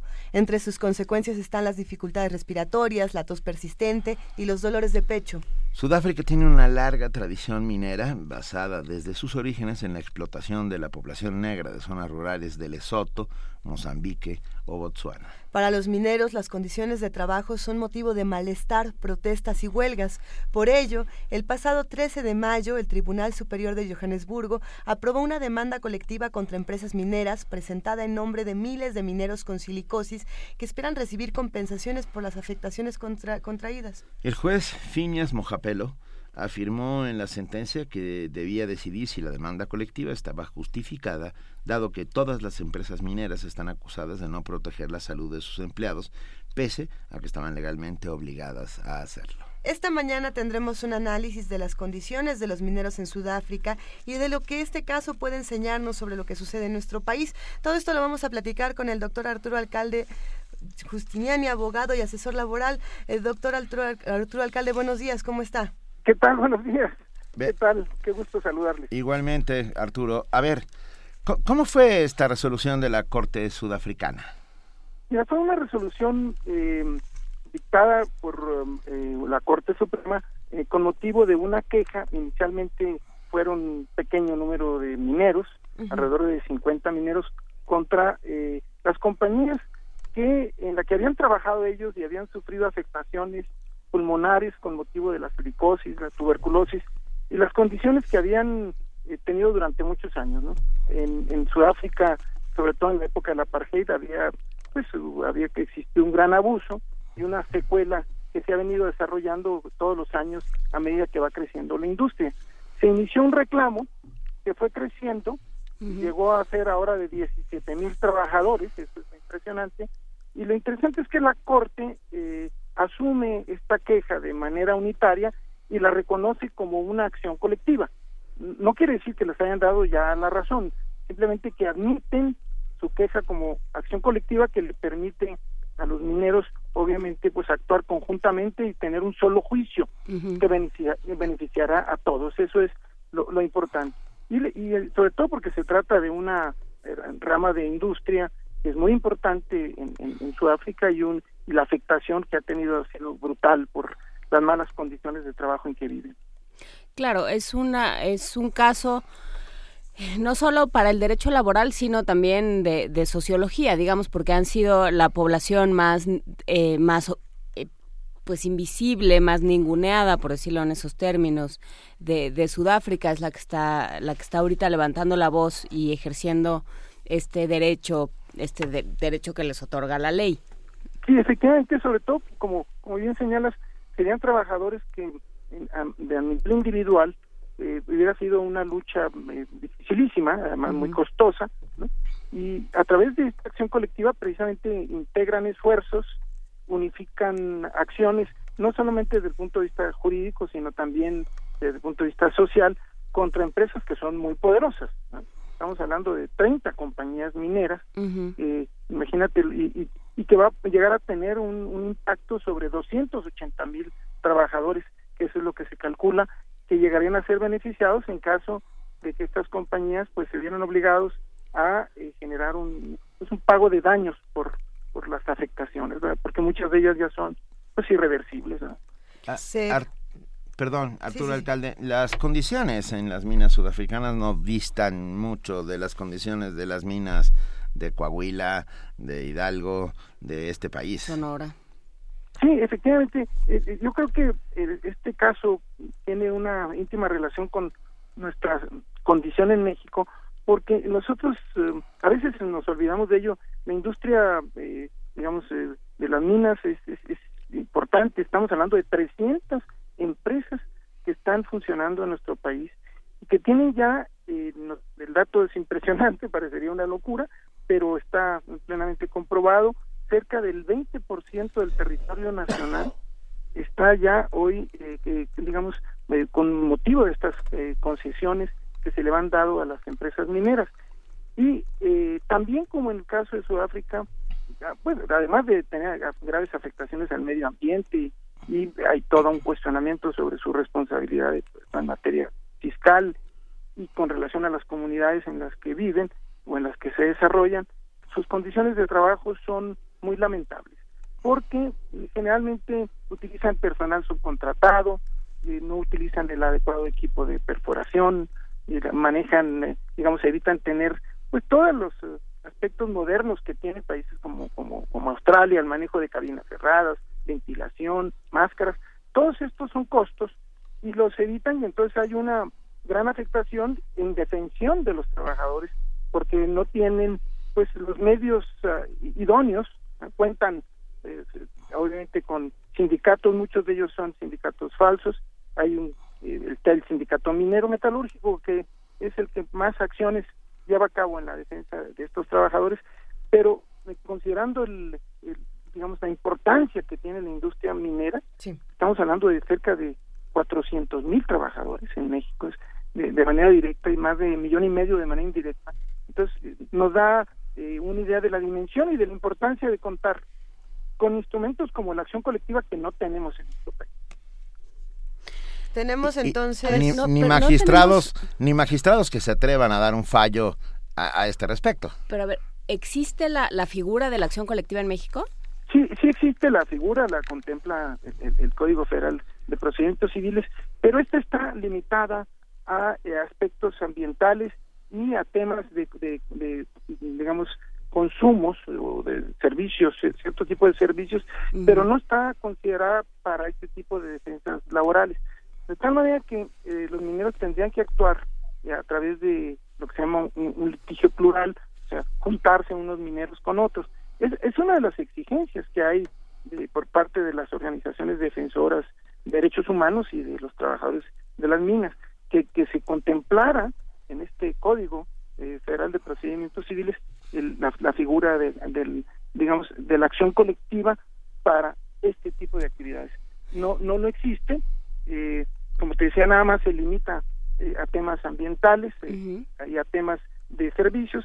esta figura se inició en 2011, en agosto de 2011, y, todavía está pues muy en, en, ciernes, necesita 30 personas, en fin, no, no, no es un camino hoy todavía contemplado por la ley para este tipo de, trabajadores, pero está en la agenda precisamente para tu defensa. Pero, ¿y, cuál es la cuál es el argumento? O sea, ¿por qué para unas causas sí y para otras no? Porque en realidad se trata de una figura bastante nueva, la, acción colectiva. Estamos eh, hablando de hace, hace menos de cinco años, ¿no? Que, que se contempló en el, en el código y, eh, digamos, eh, obviamente hubo mucha resistencia, pues de muchos intereses alrededor de, de que se contemplara, porque obviamente es muy atractiva en términos de que permite eh, conjuntar esfuerzos y objetivos y recursos. Y eh, ha sido un tema como todo de correlación de fuerzas, ¿no? y, pero decíamos que el, tema es importante porque habría que subrayar la, importancia de ampliar el, el, ámbito, ¿no? La competencia de estas acciones que, fueron consideradas en Sudáfrica y que todavía en nuestro país no, no se logra hoy.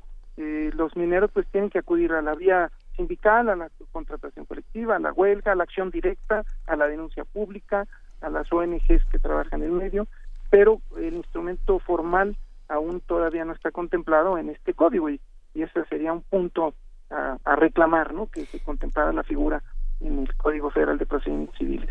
Claro, esa fue un poco la, la, intención que nos hizo elegir esta, esta nota, ¿no? Mientras que, que en Sudáfrica, eh, que no es vamos, no, no es eh, una nación en desarrollo, no es que uno piense una, una nación de avanzada y piense Sudáfrica, y sin embargo, ¿qué, ¿cómo corre la historia del derecho que puede en tantos países ya existir esta, esta figura de la acción colectiva y en México no? ¿Qué, qué es lo que ha pasado? en términos de desarrollo de, del derecho y de las leyes, de la posibilidad de los ciudadanos de defenderse. Bueno, eh, ese es el poderío de las, de las empresas. Eh, en el caso de la industria minera en México, hay que considerar que eh, más del 70% de las empresas son extranjeras, muchas de ellas canadienses, ¿no? Y tienen, digamos, un poderío económico brutal, ¿no? Y obviamente hay eh, mucha exigencia sobre los países, eh, mucha presión sobre los países y muchos intereses creados sobre los países, de tal manera que eh, se resisten a que haya mecanismos de defensa. Si incluso las cuestiones más elementales, como es la inspección, por ejemplo, hay, ahorita habría dos instrumentos muy importantes. La inspección que genera la Secretaría de Economía, que tiene obligación por ley de llevar a cabo visitas y confirmar que se cumplan con las normas, y por otro lado la inspección laboral. Estas son muy débiles. Entonces, eh, obviamente, se tiene en primer lugar que crear conciencia y por eso creo que es muy, muy importante que ustedes tocaran el tema de la trascendencia de la industria minera en nuestro país, de los abusos de esa empresa y de toda esta eh, este chantaje que llevan a cabo las empresas con respecto a los países, porque eh, recientemente hace un par de años le subieron un poquito los impuestos y empezaron eh, a amenazar con que se iban a a Perú, a Chile y a eh, México es el, principal, eh, digamos, el país más importante en América Latina en materia minera, y en varios productos somos los, primeros, ¿no? En la plata, luego llegamos al primero, luego al segundo, en el oro y en otros, eh, digamos, productos, pues son, son, o metales, son, somos de los primeros del mundo, y por esa razón creo que es importante, digamos, que, que los gobiernos integren dentro de sus exigencias además de la protección al medio ambiente, que ese es otro gran tema, porque han, generado un daño tremendo estas, estas empresas y pagan muy pocos impuestos, entre 3 y 5% de sus ganancias, ¿eh? y algunas llegan a pagar hasta el 1%, también que incluyan la defensa de las condiciones de trabajo. Pero en México bien sabemos que los mecanismos de defensa laboral pues son muy raquíticos, hay un desarrollo muy muy limitado de las formas de defensa de, del sindicalismo y los pocos sindicatos democráticos como el minero pues el metalúrgico pues es eh, muy eh, presionado y combatido por las empresas además de que la subcontratación es un cáncer tremendo porque utilizan una población muy indefensa muy incluso poco capacitada y y por eso hay tantos accidentes. Todos los días hay accidentes. Este principios de este mes de mayo murieron eh, tres trabajadores eh, aquí en, Sonora y, se va tomando como como normal y los daños eh, pues se consideran como un costo casi ordinario en esta industria que es realmente de una pues una presencia brutal en nuestro país. ¿Hay posibilidad de revertir toda esta esta fórmula de semiesclavitud que se vive en las mineras? Parece que, que el tiempo no ha pasado, Arturo. ¿no? que seguimos viviendo en el siglo XVIII. Pues es que para fines de derecho laboral seguimos viviendo no, bueno, en el siglo, pero para fines de derecho laboral seguimos viviendo en el Pleistoceno, pero para pero para fines de derecho de, de, de, de condiciones de los trabajadores eh, en las minas estamos en el en el 18. Sí, yo creo que eh, en primer lugar hay que darle visibilidad al tema. Eh, digamos hay que hay que dar a conocer cuál cuál es cómo funcionan estas empresas y digamos cómo cuáles son las, las lo que está detrás de estos eh, de, todas estas digamos ventajas que le da que le da el gobierno cuánto le cuánto les cuánto les cobra. Por ejemplo hay todo una un reclamo de que todas las concesiones se, cierto se dan por 50 años y luego son renovables casi de manera automática. Uno de los reclamos es que eh, haya pues periodos de mucho más limitados para otorgar estas estas eh, concesiones. Que, que haya un cobro mayor eh, en razón de la, de lo, del material o del mineral extraído. E, eso no se no se cobra de esa manera. Que haya consultas a los pueblos ¿no? hay una la, OIT tiene un convenio 169 que obliga a que haya consultas y, y, no se llevan a cabo.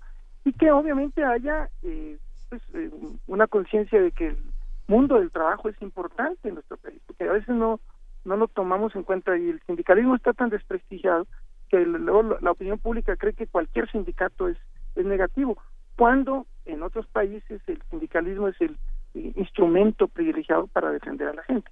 Tú puedes voltear a países como Australia, por ejemplo, que también tiene industria minera, y ahí hay muy pocos accidentes. ¿Por qué? Pues porque se utilizan otro tipo de equipos. Esto de que hablamos de las cabinas cerradas, y que es importantísimo, o los temas de la ventilación, o el equipo de perforación, eso es clave, pero como es un tema de costos, aquí se aprovechan de la debilidad de, los de las autoridades, de, se sabe que hay flujos eh, pues, también de, ventaja para las autoridades que otorgan las concesiones, las inspecciones son muy precarias, entonces, pues como todo en este país, está íntimamente relacionado con el modelo, ¿no? El modelo económico, el, digamos que prioriza obviamente todo lo que tiene que ver mano de obra barata y una orientación a la exportación. Y eh, por otro lado la, precariedad laboral por la ausencia de sindicatos reales y falta de libertad sindical de, contratación colectiva auténtica y de y de la facultad que tiene el Estado para fiscalizar el cumplimiento de las normas que en la vida cotidiana es muy débil. ¿Cómo fue, eh, pensando en, nuestro siglo XVIII en el que vivimos, eh, ¿cómo, ha sido en otros países la presión? ¿De dónde viene la presión al momento de...? Porque obviamente, o sea, no es que, no es que sean más eh, generosos y, y, y, buenas de corazón los legisladores en otros países, es que la presión se ejerce de diferentes maneras y se ejerce en pro del trabajador en lugar de en pro de, las mineras.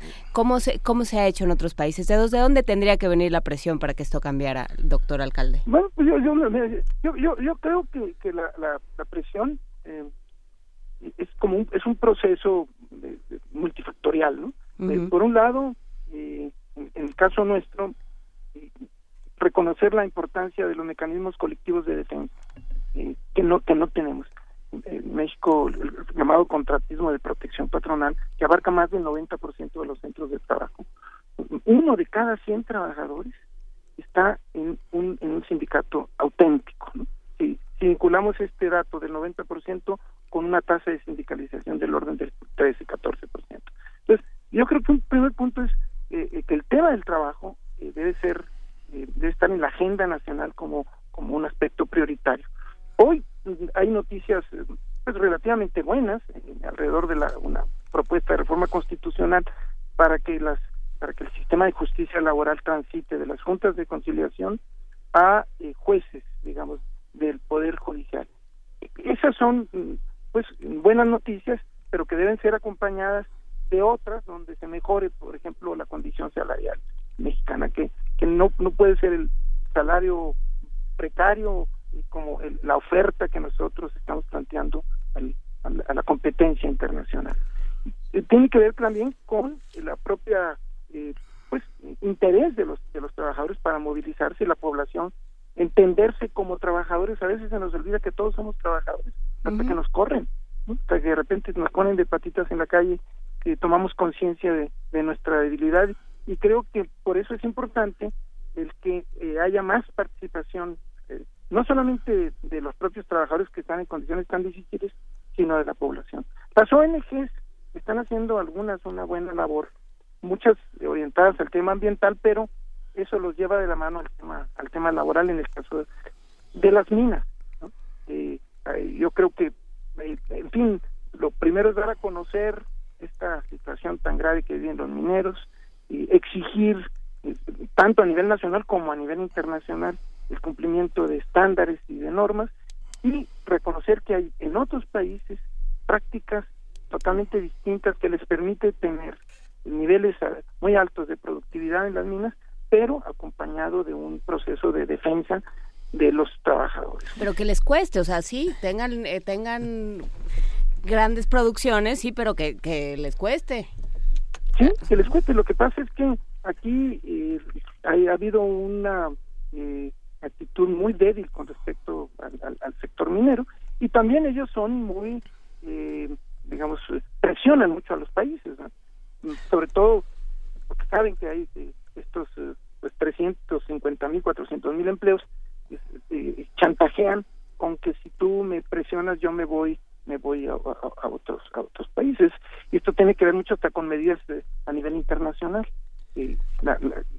habría que empujar mucho más hacia esquemas de responsabilidad supranacional considerando que nuestros países además de sus debilidades propias de corrupción y de, indolencia y por ejemplo en la época de Calderón eh, fue una locura eh, abrir las puertas a la, industria minera se, se, incrementó de manera muy sensible toda la presencia de las empresas y se presumía por el número de, digamos de permisos y de, concesiones que se otorgaban y no por las consecuencias que estas tenían por eso hoy eh, tenemos digo increíble la presencia minera hay casos como Colima, en el que cerca de la mitad del estado está concesionado. Hay esto de hablar del 20% de, de todo el territorio nacional nos da una idea de, qué, tan importante es esta industria y, por esa razón es clave el que exijamos que se desempeñe pues en condiciones de respeto decíamos al medio ambiente que pague los impuestos que tiene que pagar y que eh, frente a sus trabajadores respete derechos básicos. Y uno de los puntos es esto de las acciones colectivas. Yo creo que ustedes están poniendo el dedo sobre la llaga al decir reclamar el que exista la posibilidad de acciones colectivas en esta materia, lo cual supone una reforma al Código Federal de Procedimientos Civiles. Justo en eso estaba pensando, estamos viendo la reforma energética, la reforma educativa, pero no hay ninguna reforma laboral, Arturo Alcalde. Las condiciones de los trabajadores en muchos casos son de semiesclavitud, como en muchas maquiladoras, este, y, y, pareciera que, que no hay ordenamientos legales al respecto. No surge una reforma laboral, ¿no? Bueno, está ahorita, eh, se, se, ha dado a conocer poco, pero importante, el, presidente presentó en, hace un par de semanas una, una, una reforma constitucional en materia de dos temas. Uno, del sistema de justicia, que eh, creo que es importante y creo que es positivo en términos de eh, que las desaparezcan las juntas de conciliación y arbitraje y que esta tarea la suma el Poder Judicial. O sea, árbitros más imparciales, eso me parece que es positivo. Está el tema de los contratos de protección, porque hay un escándalo internacional por el nivel de corrupción que existe en México en materia laboral. Y por esa razón el gobierno mexicano se ha visto obligado a eh, cambiar algunas reglas en materia de contratación colectiva. Se presentó también hace dos semanas esta, esta iniciativa de ley. Insisto, se ha dado a conocer poco y es importante hacerlo. Eh, alrededor de la necesidad de que los trabajadores sean consultados cuando se firmen los contratos colectivos. La propuesta presidencial tiene muchas limitaciones, es ahorita motivo de, debate, eh, porque debe acompañarse de mecanismos eh, eficaces de consulta a través del voto secreto, en fin, empoderar a los trabajadores, finalmente que los sindicatos pertenezcan a los trabajadores y no a los líderes corruptos que son pues la, mayoría en, nuestro país. Y creo que por ahí hay que hay que empujar hay que eh, digamos decíamos darle visibilidad al tema laboral y, crear más conciencia de que necesitamos un mundo del trabajo eh, más justo para no solamente para el bienestar de los trabajadores sino porque impacta en todo el, pues la, economía la capacidad de compra el, el mercado interno y, y obviamente la posibilidad de que los jóvenes pues ya tengan opciones distintas al, al crimen organizado que muchas veces se convierte en la única opción, sobre todo en el interior de la República. Pues sí, y sobre todo que, que, que, el trabajador no viva a expensas de un sindicato que no, que no le pertenece o de una serie de, de reglas que no le ayudan ¿no? y que no tenga defensa. Exacto, y, yo creo que el problema también es que ante la opinión pública, y seguramente quienes nos escuchan, cuando oyen la palabra sindicato se imaginan eh, pues, eh, están pensando en, en, los aviones. no, no, están, pensando en los sindicatos tradicionales, ¿no? Aquellos sindicatos charros tradicionales en la industria eléctrica, están pensando en los, los trabajadores del Estado. En los cinco lobitos. Hay un submundo, o sea, la mayor parte de la población está eh, escondida, así como es el caso de los mineros, podemos decir los trabajadores que están en los aeropuertos cargando no tienen ni patrón y les cobran por trabajar, los que andan en los estacionamientos, los trabajadores de la construcción en la Ciudad de México que están en el olvido total, los trabajadores, las trabajadoras en los pequeños centros, digamos, de restaurantes, de, servicios, hay un estado de indefensión tremendo que, eh, digamos, es, esencial colocarla en la en la discusión pública y en otros países se está haciendo.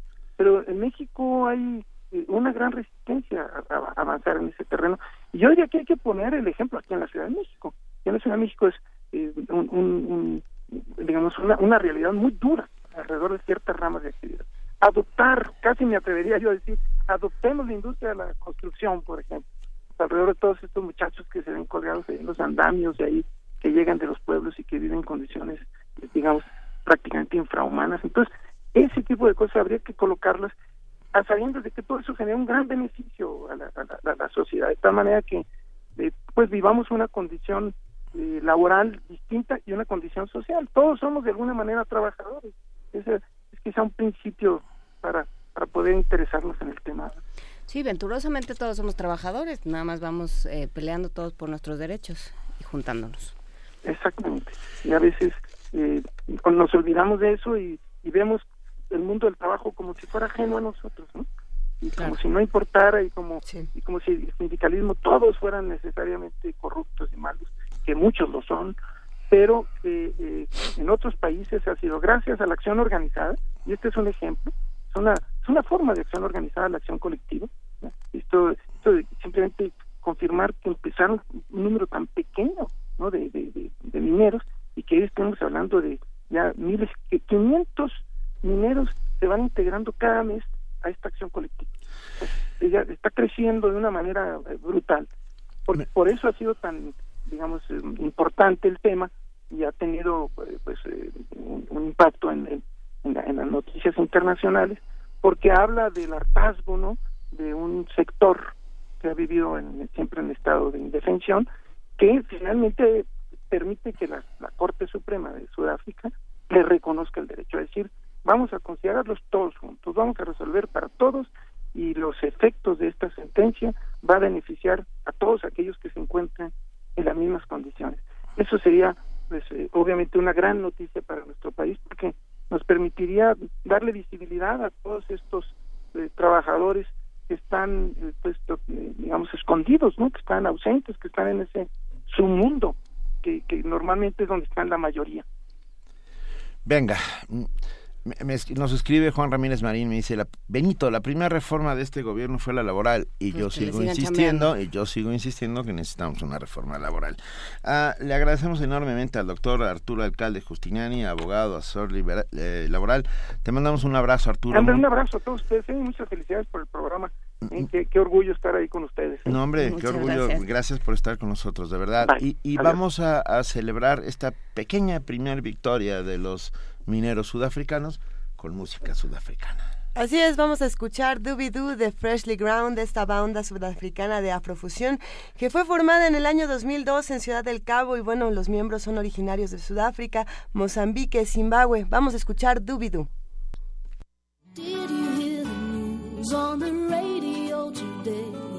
People have agreed to give their love away. I can't wait to be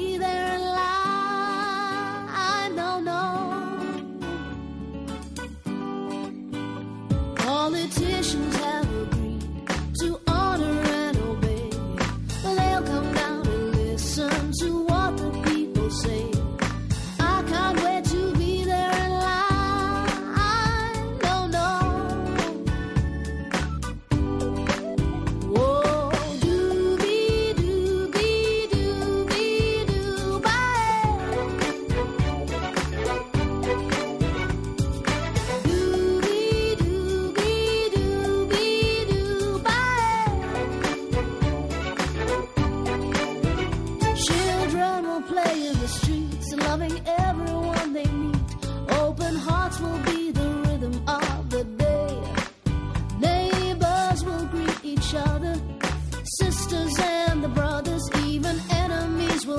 to be friends. Whoa,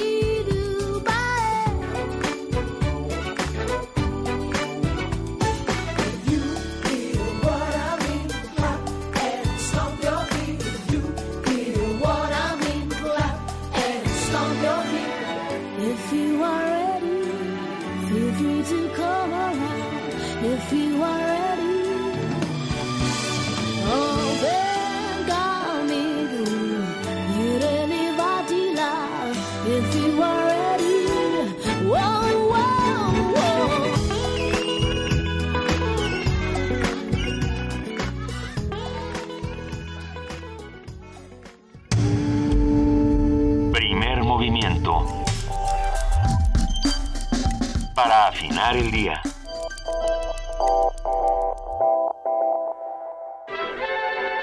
Ya viene, ya viene, ya llegó. La venta de libros UNAM, la venta de libros UNAM, la venta de libros UNAM, la venta de libros UNAM. Hay de historia con sucesos, hay de mate, los de odonto, los de cuentos y relatos de urbanismo y biología, los de artes y de danza, de política y derecho, y el que no venga se queda sin su libro para leer. Venta especial de libros UNAM, del 17 al 20 de mayo en el Paseo de las Humanidades de Ciudad Universitaria, a un costado de las islas. Lleva el saber calientito. ¿Qué esperas? No te quedes sin libros. Estamos discutiendo a quién le toca la poesía y mi dedo flamígero señaló hacia Juana Inés. Pero ahorita vamos, eso es después, ahorita está en la línea. ¿Por qué, ¿Por qué lo discutimos? César Aguilar. Porque hablamos de libros y siempre que hablamos de libros pensamos en libros Tsunami, pensamos en César Aguilar y pensamos tanto en poesía como en lo que dicen los mexicanos de sí mismos, que es algo importante que tenemos que discutir. Querido César, ¿andas por ahí? Acá estoy, Luisa, Juana Inés, Benito, muy buenos días. Y ya viene, ya viene la venta de libros UNAM. Yo, yo ya quiero todos. Cuéntanos, por favor, cuándo, cómo y a qué hora, porque lo necesitamos urgentemente. Pues a partir de mañana estamos ya en los últimos preparativos, ya estamos con, con todo listo para recibirlos a partir del día de mañana. Y bueno, esto es continuando con la labor de difundir y fomentar los conocimientos comunicados a través de los libros y consolidar el mercado de publicaciones universitarias. La Dirección General de Publicaciones y Fomento Editorial de la UNAM organiza esta segunda, segunda venta de libros UNAM, del 17 al 20 de mayo en el Paseo de las Humanidades de Ciudad Universitaria. En este evento, la comunidad universitaria y el público en, en general encontrarán en un mismo espacio libros, revistas y otros materiales producidos por distintas escuelas, facultades, direcciones y centros de investigación. La venta especial busca abrir otro canal de difusión y distribución del material editorial universitario que en ocasiones es desconocido o de difícil adquisición para los estudiantes. Y bueno pues la idea es que en este espacio eh, estén todos los materiales para que vayan a vayan a adquirirlos. Los precios de venta de las publicaciones van desde 10, 20, 30, 40, 50 hasta 60 pesos, los cuales estarán indicados con etiquetas de colores en los ejemplares. Y con esta estrategia, en la primera edición de la venta especial realizada del 9 al 13 de septiembre del 2014, las dependencias participantes vendieron aproximadamente 21 mil ejemplares. La venta especial de libros UNAM se llevará a cabo en el Paseo de las Humanidades, entre la Facultad de Derecho y las Islas, a unos metros de la Torre de Rectoría en Ciudad Universitaria, del martes 17 al viernes 20 de mayo, en un horario de 10 a 19 horas. Yo les recomiendo que vayan desde el principio porque los libros se agotan y los mejores eh, y los más puntuales eh, lectores son los que se llevan la mejor parte. Solo para mencionarles algunas de las dependencias que ya han confirmado su participación, que en esta ocasión llevamos 30 dependencias anotadas, solo voy a mencionar algunas como el Centro de Enseñanza de Lenguas Extranjeras, el Centro de Investigaciones de América del Norte, la Coordinación de Humanidades, la Dirección General de Divulgación de la Ciencia, la Facultad de Artes y Diseño, la Facultad de Ciencias Políticas y Sociales, las FES, Acatlán y Cuautitlán, el Instituto de Biología, Instituto de Ciencias del Mar, eh, Instituto de Investigaciones Jurídicas, y el Programa Universitario de Estudios de Género. Son algunas de las dependencias que ya están confirmadas, así que los esperamos, Luisa, Juana Inés y Benito, los esperamos por ahí para que adquieran y canten con nosotros este promo que lo hicimos con mucho cariño para para que vayan y, disfruten esta fiesta de los libros. Y ahí estaremos, querido César. De hecho, tenemos regalos para ofrecer a todos los que nos están escuchando con el mismo gusto que vamos a, con el que vamos a ir a visitar y, a rascar por todos los pasillos a ver cuántos libros nos vamos a llevar cada quien. Tenemos cuatro paquetotes que ustedes nos han dado y lo agradecemos enormemente de la colección Los Mexicanos Vistos por sí mismos. Eh, vamos a dar dos por Facebook en el muro y dos, por favor, con su nombre completo sentí la mirada eh, penetrante desde el otro lado del cristal. Por favor, con su nombre completo y dos paquetes por Twitter, todos con nombre completo, más eh, el hashtag, la arroba, arroba libros UNAM, para que así nos quede muy claro en qué estamos. Excelente, muy bien. Pues muchas gracias por el espacio, los esperamos el día de mañana y lo mejor para ustedes y para todos los que nos escuchan. Un abrazo, César, éxito, como siempre. Igualmente, hasta luego. Gracias. Hasta luego. Primer movimiento. Donde la raza habla. Reflejos de suavidad, elegancia sutil que se desplaza frente a contrastes de rebelión y una artillería de acrobacias. Todos los martes de mayo, a partir de las 20 horas, la conciencia efímera de la danza se hará presente en la sala Julián Carrillo. Grupo Chocolate con Leche, Ballet Med, Frecuencias Alteradas y La Gala, Compañía Capitalina de Danza. Todos los martes de mayo a las 20 horas, el estilo libre y el ballet clásico se darán cita en la sala Julián Carrillo. Adolfo Prieto 133, Colonia del Valle, a dos cuadras del Metrobús Amores. La entrada es libre, es libre, es libre. Es libre. Porque la danza es de todos, Radio UNAM invita. La primera constitución de la Ciudad de México se escribe mejor si tú eres parte de ella. Escucha las propuestas de las y los candidatos a la Asamblea Constituyente en los foros de ideas que se realizarán del 25 de abril al 27 de mayo. Consulta el calendario en www.iedf.org.mx o en www.ine.mx. Vota este 5 de junio y habla por tu ciudad. Instituto Nacional Electoral e Instituto Electoral del Distrito Federal. Dicen que los bomberos somos unos verdaderos héroes, pero yo creo que todos somos héroes. Cuando nos levantamos temprano para ir a trabajar a la obra. Cuando hacemos rendir el gasto. Cuando luchamos por la igualdad. Cuando libramos tráfico y baches para acudir a tu llamado. Cuando trabajamos para pagar nuestros estudios. Por todos ustedes, vamos al constituyente. Este 5 de junio, vota por el bombero Ismael Figueroa, candidato independiente a la Asamblea Constituyente de la Ciudad de México. Habla Gabriel Cuadri. Vivir atrapados en una ciudad de corrupción, transporte público humillante, baches, bloqueos e impunidad no es vivir. Libérate del ambulantaje y de la inseguridad. Libérate de los espacios públicos degradados. Libérate de la contaminación y libérate como peatón. Para que la constitución de la Ciudad de México no quede en manos de los políticos de siempre. Este 5 de junio, ponle corazón turquesa. Y libérate. Vota Nueva Alianza. De Chiapas, el rescate del mundo. El lugar que reúne a las voces. Jaculatoria, dícese de las oraciones de erección. Los y las poetas reunidos en un solo evento. Radio UNAM y Casa del Lago celebran 11 ediciones de Poesía en voz alta. Poesía en voz alta.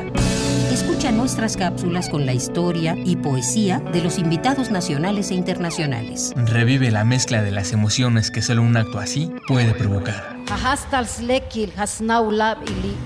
Si es poesía, que sea en voz alta.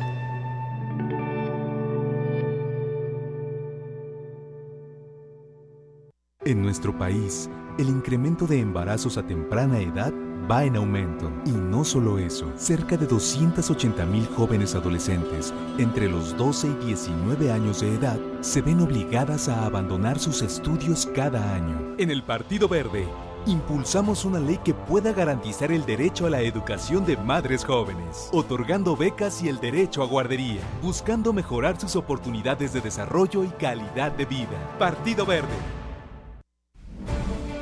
Gerardo robó unas latas de atún porque su familia llevaba días sin comer y fue condenado a seis años de prisión. En cambio, un político que robó millones de pesos para su beneficio y el de su partido jamás fue procesado. Disculpe usted, señor diputado. Ha sido una lamentable equivocación. Basta de políticos corruptos. No al fuero. Iniciativa de ley presentada por el partido Encuentro Social. Soy Santiago Krill. Llevo más de 20 años defendiendo la democracia en nuestra ciudad. Hoy podemos escribir nuestra propia constitución, porque aquí cualquiera hace lo que le da la gana y se sale con la suya. Que los malos gobernantes se vayan a su casa y los corruptos a la cárcel. Adiós fueros y privilegios. Que nadie se atreva a contaminar nuestro aire, adueñarse de nuestras calles o de plano, robarnos nuestra tranquilidad. Contigo lo haremos mejor. Vota PAN. Investigadores universitarios afirman que comer pulpo es bueno para la memoria y si se acompaña con un buen libro, el momento es inolvidable. Como los pulpos, los escritores son más sabrosos en su tinta. En su tinta. Una producción del Instituto de Energías Renovables de la UNAM y el Instituto Morelense de Radio y Televisión. Lunes y miércoles a las 10 de la mañana por el 96.1 de FM. Y si quieres repetir platillo, escúchalo martes y jueves a las 16 horas. ¿Dónde más? Aquí, en Radio UNAM.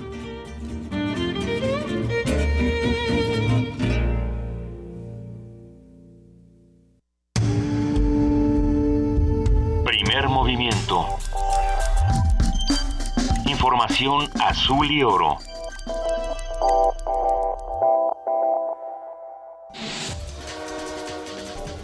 Corte informativo. Josué Horacio Almazán Mendoza, alumno de la Preparatoria Nacional número 2 de la UNAM, obtuvo el primer lugar del Premio Diseño Innovador entregada en el marco del vigésimo cuarto concurso universitario Feria de las Ciencias, la Tecnología y la Innovación. El galardonado construyó un dispositivo con nuevos materiales y estructuras que aprovecha la luz solar para generar energía eléctrica. La participación laboral de las mujeres en los países desarrollados ha propiciado que sus sociedades demanden mano de obra femenina migrante para transferirle la atención del hogar y el cuidado de niños y ancianos, explicó Genoveva Roldán, académica del Instituto de Investigaciones Económicas de la UNAM. La mayor parte de las mujeres realizan un trabajo asalariado, también son las principales responsables de las actividades del hogar. Y bueno, el otro elemento que es muy importante para entender el fenómeno migratorio de, de las mujeres es la reducción de los servicios del Estado en salud, educación y cuidados de los dependientes de los trabajadores y obviamente por las relaciones de género, quien es la responsable de ese proceso, pues son las mujeres. La Coordinadora Nacional de Trabajadores de la Educación anunció que su plan de actividades contra la actual reforma educativa contempla un paro indefinido de labores en 28 estados de la República, principalmente en Oaxaca, Chiapas, Michoacán, Guerrero y el Estado de México, entidades donde tiene mayor presencia. La Procuraduría General de la República informó que detuvo a Jorge Humberto Pérez Casares, considerado el operador financiero del cártel de Sinaloa. La dependencia indicó que el operativo para su arresto se llevó a cabo en San Miguel de Allende, Guanajuato. La Secretaría de Seguridad Pública de Guerrero reportó cinco ejecutados en Acapulco el pasado fin de semana. Esto a 20 días de que se anunció un sexto reforzamiento de seguridad en el puerto. La cifra de muertos asciende a 370 en lo que va de 2016. A través del Semanario Católico desde la Fe, la Arquidiócesis de México señaló que las elecciones del próximo 5 de junio tienen el tufo del narco. La organización religiosa aseguró que debido a los vacíos institucionales grupos del crimen organizado han tomado las riendas en algunos estados. 27 ballenas piloto quedaron varadas en el puerto de San Felipe, Baja California. Autoridades locales y pescadores del lugar participaron en las labores de rescate, aunque solo sobrevivieron tres ejemplares. La Procuraduría Federal de Protección al Ambiente anunció que abrió una investigación para conocer las causas del varamiento. De acuerdo con la encuesta nacional de ocupación y empleo del Instituto Nacional de Estadística y Geografía INEGI, más de 6 millones de personas que trabajaron en la informalidad durante el primer trimestre del año tienen grado de escolaridad media superior y superior. La Suprema Corte de Justicia de la Nación limitó como máximo a 10 salarios mínimos diarios las pensiones de los futuros jubilados que busquen un mayor monto mediante un juicio contra el Instituto Mexicano del Seguro Social. Durante la 64 Convención Nacional Ordinaria de la Confederación Regional Obrera Mexicana, Miguel Ángel Mancera, jefe de gobierno de la Ciudad de México, aseguró que el salario mínimo debe llegar a los 175 pesos. Dijo que los gobiernos necesitan generar y mejorar las condiciones de vida de los trabajadores y no fincar sus expectativas de crecimiento en los ingresos petroleros. Miles de personas conmemoraron los cinco años del 15M, movimiento que nació en España en mayo de 2011, en demanda de transparencia en el sistema económico español. Dichas movilizaciones dieron vida al partido Podemos. Profesores y estudiantes argentinos protestaron en las calles de Buenos Aires para exigir al presidente Mauricio Macri mayor apoyo económico al sector educativo. Habla Emiliano Molina, alumno de la Universidad de Córdoba. Esto nos afecta absolutamente a todos, tanto a estudiantes como a, como a docentes y a la sociedad toda, porque estamos hablando de la educación y, en lo que a mí me respecta, soy de la Facultad de Medicina, la salud pública. O sea, están, están vaciando la salud y la educación pública. Es la misma estrategia de siempre, vaciar lo público para darle paso a lo privado. Vine a Comala porque me dijeron que acá vivía mi padre, un tal Pedro Páramo. Hace 99 años nació el escritor mexicano Juan Rulfo, considerado como uno de los mejores narradores latinoamericanos del siglo XX. Pedro Páramo, El Llano en Llamas y El Gallo de Oro son algunas de sus obras literarias más reconocidas. Morirse yo en un plan de prometerlo todo. Hasta aquí la información, lo esperamos en nuestro corte vespertino. Primer movimiento.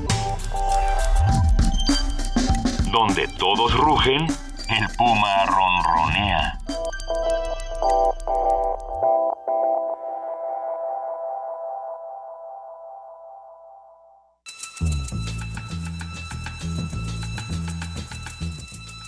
Es hora de poesía necesaria.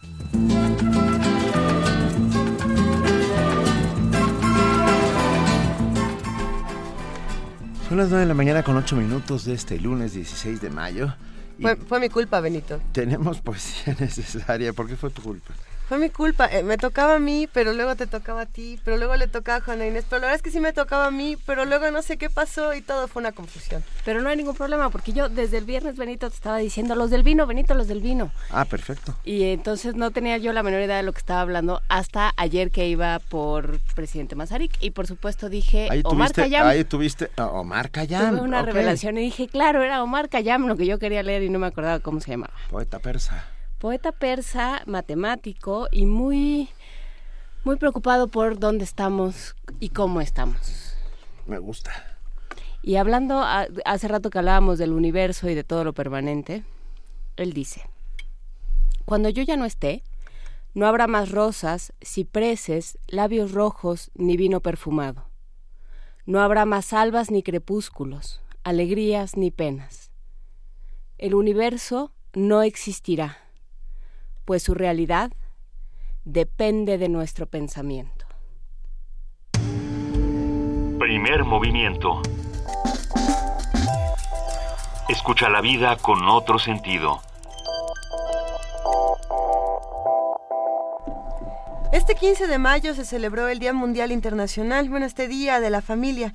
En México 70 de cada 100 son nucleares, 28 son ampliadas y 2 son compuestas. Nuestra compañera Virginia Sánchez preparó el siguiente reporte. La familia es considerada base fundamental de la sociedad. En ella se establecen y satisfacen las principales necesidades afectivas, educativas, económicas y culturales. Los datos publicados por el INEGI en 2015 señalan que de cada 100 familias, 70 son nucleares, 28 son ampliadas y en menor medida se encuentran las compuestas, lo cual indica una transformación en la estructura del modelo. Sobre los factores que han contribuido a esta diversidad, habla el doctor Carlos Belti del Instituto de Investigaciones Sociales de la UNAM. La organización familiar ha transformado sus estructuras por eh, dos situaciones. Una estrictamente demográfica, que tiene que ver con, por una parte, la caída significativa de la fecundidad que ha hecho que el tamaño de la denominada familia nuclear disminuya. Y por otra parte, el incremento de la sobrevivencia, es decir, el incremento de lo que se denomina la esperanza de vida de los individuos, que en este momento supera los 75 años de edad en nuestro país. Y hay factores de otra índole que tienen que ver también con las transformaciones en la estructura familiar. Uno de ellos, desde mi punto de vista, es la transformación en el estatus social de la mujer, que se da por dos situaciones muy precisas. El incremento en su nivel de escolaridad, que puede ser percibido prácticamente en todos los ámbitos de nuestra sociedad, y su participación en la actividad económica más allá del espacio doméstico. También existen otras miradas que explican esta nueva diversidad de configuraciones familiares. Habla la doctora Tania Rocha Sánchez, investigadora de la Facultad de Psicología de la UNAM.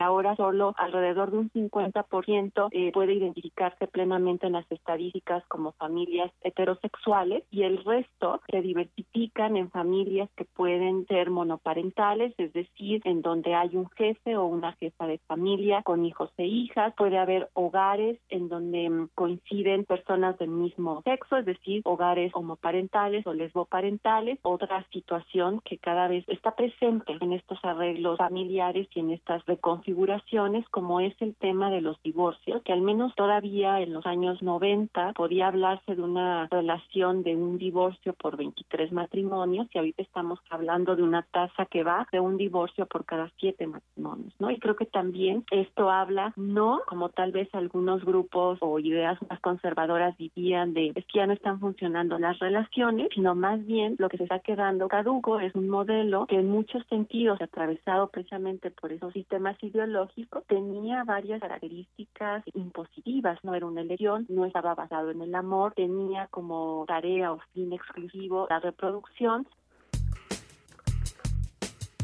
Y como la doctora Rocha señaló, no importa el tipo de familia que reproduzcamos, sino sembrar en ella valores más igualitarios que permitan replantearnos formas de ser y estar en el mundo para reconciliar y retomar caminos de beneficio para todos y todas. Para Radio Nam, Virginia Sánchez.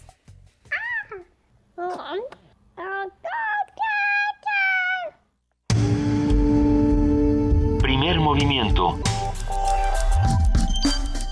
Donde todos rugen, el puma ronronea. Son las 9 de la mañana con 13 minutos y ya tenemos en la línea y lo agradecemos inmensamente a Rolando Cordera, director del programa universitario de estudios sobre el desarrollo. Rolando, muy buenos días, bienvenido. Eh, Benito, buenos días. Eh, sí, sí puedes salir, puedes moverte. Sí, bueno, qué bueno. ¿Por? No, no, yo digo por la por las emergencias, las contingencias. No, no, pero esta creo que ya va mejor, ¿eh? Creo que no habíamos, no tenía yo memoria de haberme quedado este varado en domingo, ¿tú sí? Ah, eso es cierto. No, no y alguien la verdad es que no la tengo, ¿no? Alguien ayer me hacía una pregunta muy pertinente, la gente que salió a lo mejor durante el fin de semana, eh, salió el viernes, regresó y no podía volver. Pues se tuvieron que esperar hasta las 10 de la noche por ahí. A las 3 se liberó la contingencia, pero de cualquier forma. Sí, por fortuna se liberó a las 3, sí. Pero bueno. Pero bueno, no, eh, logramos llegar porque como llegamos muy temprano aquí nadie, no hay nadie que nos que nos detenga. Que nos detenga.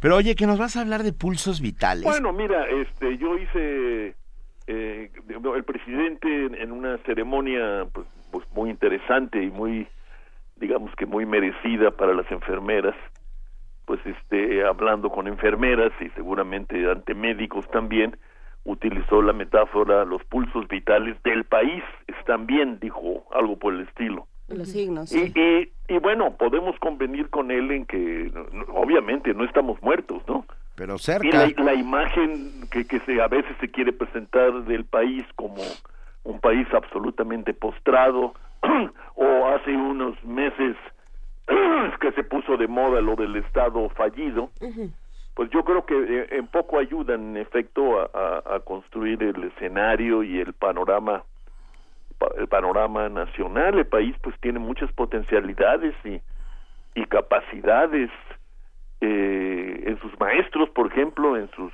ahora sí ya cientos de miles millón y pico más de estudiantes en educación superior se ha vuelto un gran eh, exportador de bienes industriales aunque en buena medida pues son simplemente eh, bienes ensamblados no bajo el, el- antiguo régimen de Maquila en fin eh, hay capacidades hay, hay hay potencialidades esto de que formamos parte de las 15 más grandes economías del mundo no es una quimera, ¿no? Es cierto. Pero precisamente a partir de eso me parece que podemos introducir otro- otros criterios para evaluarnos en vez de incurrir en un triunfalismo eh, que, que en poco ayuda, porque da lugar precisamente a reacciones totalmente contrarias, negativas y, y negadoras de, de cualquier posibilidad eh, eh, para el país, para el conjunto del país. Ese, eh, esa es mi preocupación, que, que comencemos a, eh, desde la crítica, que es lo que ejercemos ustedes y yo, y yo que yo gracias a ustedes desde los lunes, desde la crítica, desde la perspectiva más crítica que, que, que podamos eh, eh, figurar, eh, al mismo tiempo a- asumamos el país como un país que tiene con qué y al mismo tiempo arrastra pues eh, eh, cuotas de de, de, de, pobreza, de desigualdad, de insatisfacción, de falta de acceso de una gran cantidad de gente a los bienes básicos de la de la vida moderna, ¿verdad? Como son la salud, la propia educación de calidad, el techo y demás. Y entonces, desde el país de contrastes, que me parece que es lo que es nuestro país, nos planteemos el tema más general de sacar adelante al país en su conjunto y no solo al México ese que tanto le entusiasma a firmas eh, globalizantes como McKinsey, ¿no?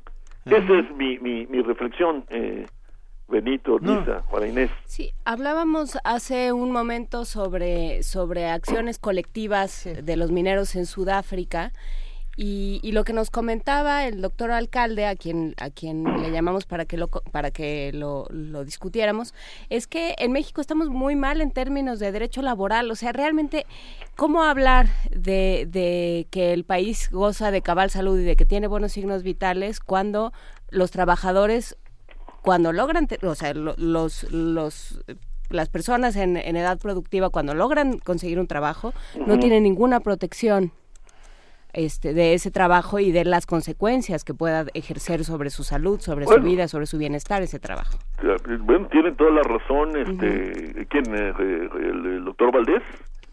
Eh, Alcalde. ¿Valdés Ugalde? No, el doctor alcalde. Alcalde, perdón. Ah, ah, ah, bueno, es el- el- si el- alguien sabe es él. Sí. Claro. De esto, eh, y además es un muy, muy respetado para mí y, y, este abogado laboralista.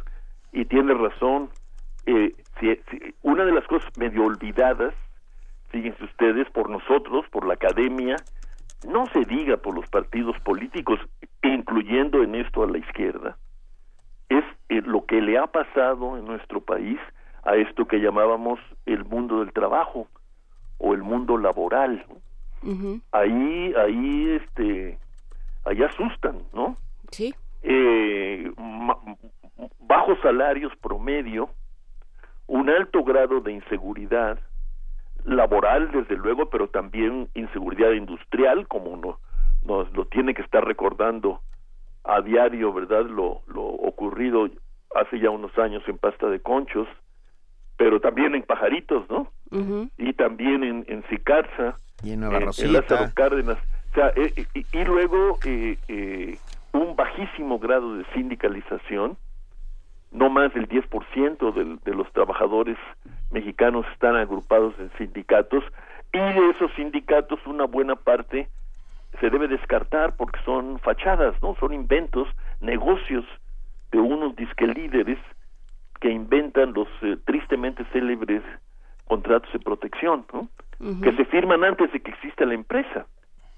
Y, lo, y lo que le dice, lo que le sirve a este a estos este descarados para contratar, volverse ellos eh, empresarios eh, contratadores de mano de obra que, que, le ofrecen a, la, a las compañías, ¿no? Y, y, bueno, eso no se ha corregido.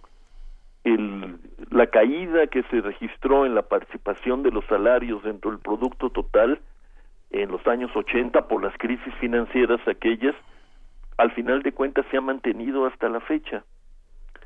Y y este lo que le llama una amiga y, colega mía economista Norma Samaniego el el eslabón perdido no el, el, el, capítulo olvidado de, de la economía política mexicana es precisamente el capítulo del trabajo. Eh, lo que te da una idea de, de, lo, de lo desequilibrado que está todo esto porque eh, paradójicamente si se quiere hoy somos un país mucho más de, de, trabajadores que lo que éramos hace 30 años cuando empezó esta historia, ¿no? Esta aventura de la globalización. Sí, ¿qué va a pasar Hoy hay más trabajadores en México que nunca. Y a pesar de lo que se dice del, trabajo por su cuenta y trabajo en casa y lo demás, la mayor parte de los trabajadores mexicanos son trabajadores asalariados y una buena parte de estos pues trabajan en compañías, ¿no? En, en relaciones, este, tienen relaciones obrero-patronales y no tienen defensa, las juntas de conciliación arbitraje, eh, ya se ha dicho en los últimos días, otra vez lo dijo el propio alcalde en un artículo muy interesante, las juntas de conciliación arbitraje no son juntas de, de conciliación ni de arbitraje, en buena medida son ah, parte de las agencias del Estado y en buena medida al servicio de los patrones. ¿no? Entonces eso tiene que modificarse en el sentido planteado por él, en el sentido de crear un capítulo de justicia laboral que sea responsabilidad del Poder Judicial para que el Ejecutivo deje de ser juez y parte. Y por otro lado, pues hay que insistir en que los trabajadores tienen todo el derecho a sindicalizarse, que eso no afecta la dinámica productiva de México, al contrario, podría favorecerla, ¿no? Tendrán, tendrán, que entenderlo tarde o temprano. Millones de gracias por estar con nosotros esta mañana, Rolando Cordera. Al contrario, gracias a ustedes. Te mandamos un gran abrazo. Igualmente. Va. Primer movimiento. Donde la raza habla.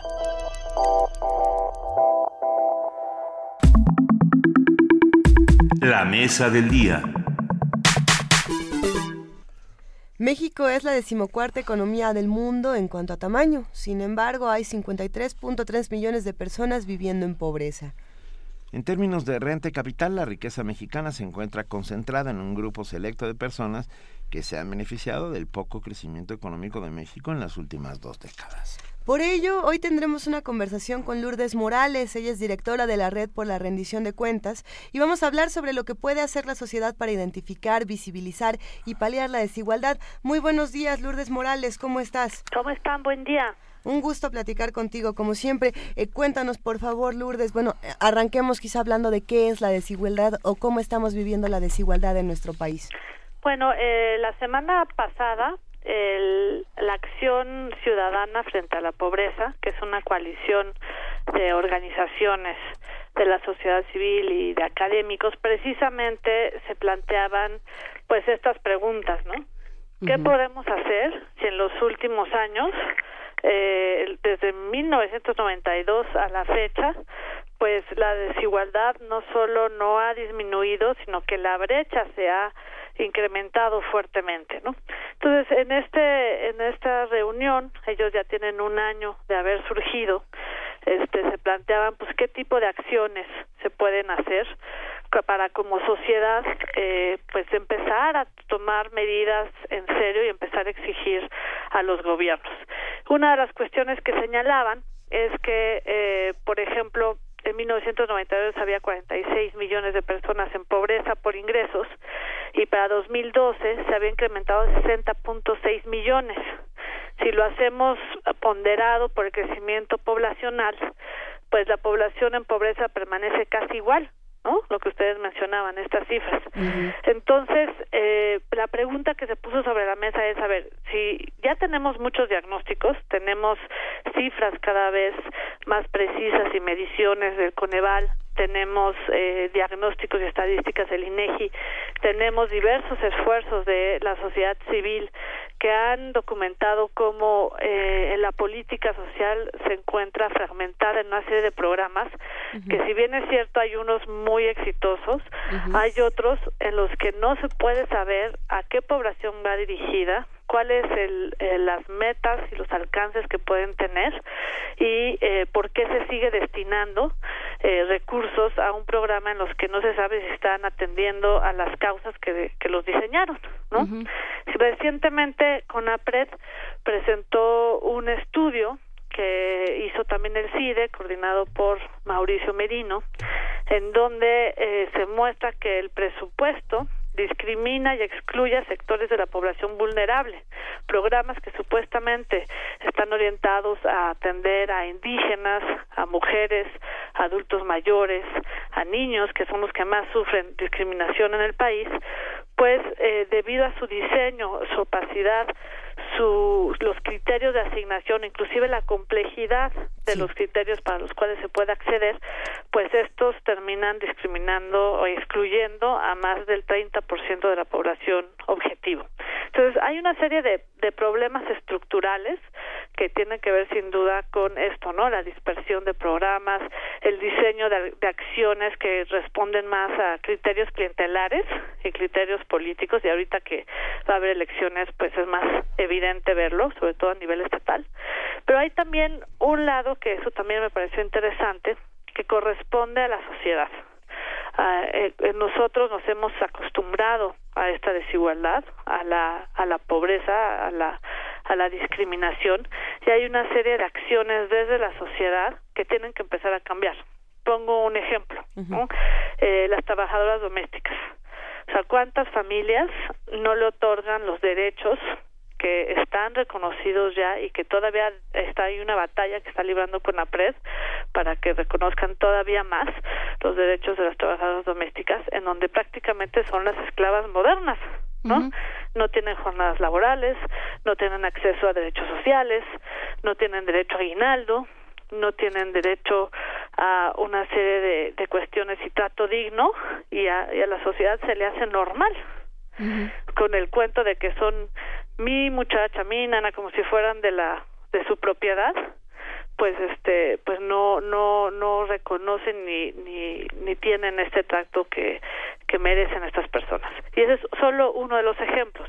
Entonces dentro de las acciones que se eh, proponen no solo es vincular sin duda la lucha que ya hay por parte de ciertas organizaciones como nosotros, como la Red por la Rendición de Cuentas, de, en favor de la transparencia y el combate a la corrupción para el ejercicio de los recursos en la política social, en el diseño de políticas públicas, sino también la sensibilización y movilización de la sociedad para eh, pues empezar a ver que este problema de la desigualdad pues no es un destino manifiesto que así nos tocó y que hay que aceptar sino que hay que tomar acciones de sensibilización para empezar a cambiar de mentalidades y de actitudes. Sí Lourdes Lourdes Morales si tenemos la radiografía y las encuestas, los numeritos, eh, todo clarísimo. Eh, ¿Por qué no hay políticas públicas verdaderas que ataquen el problema?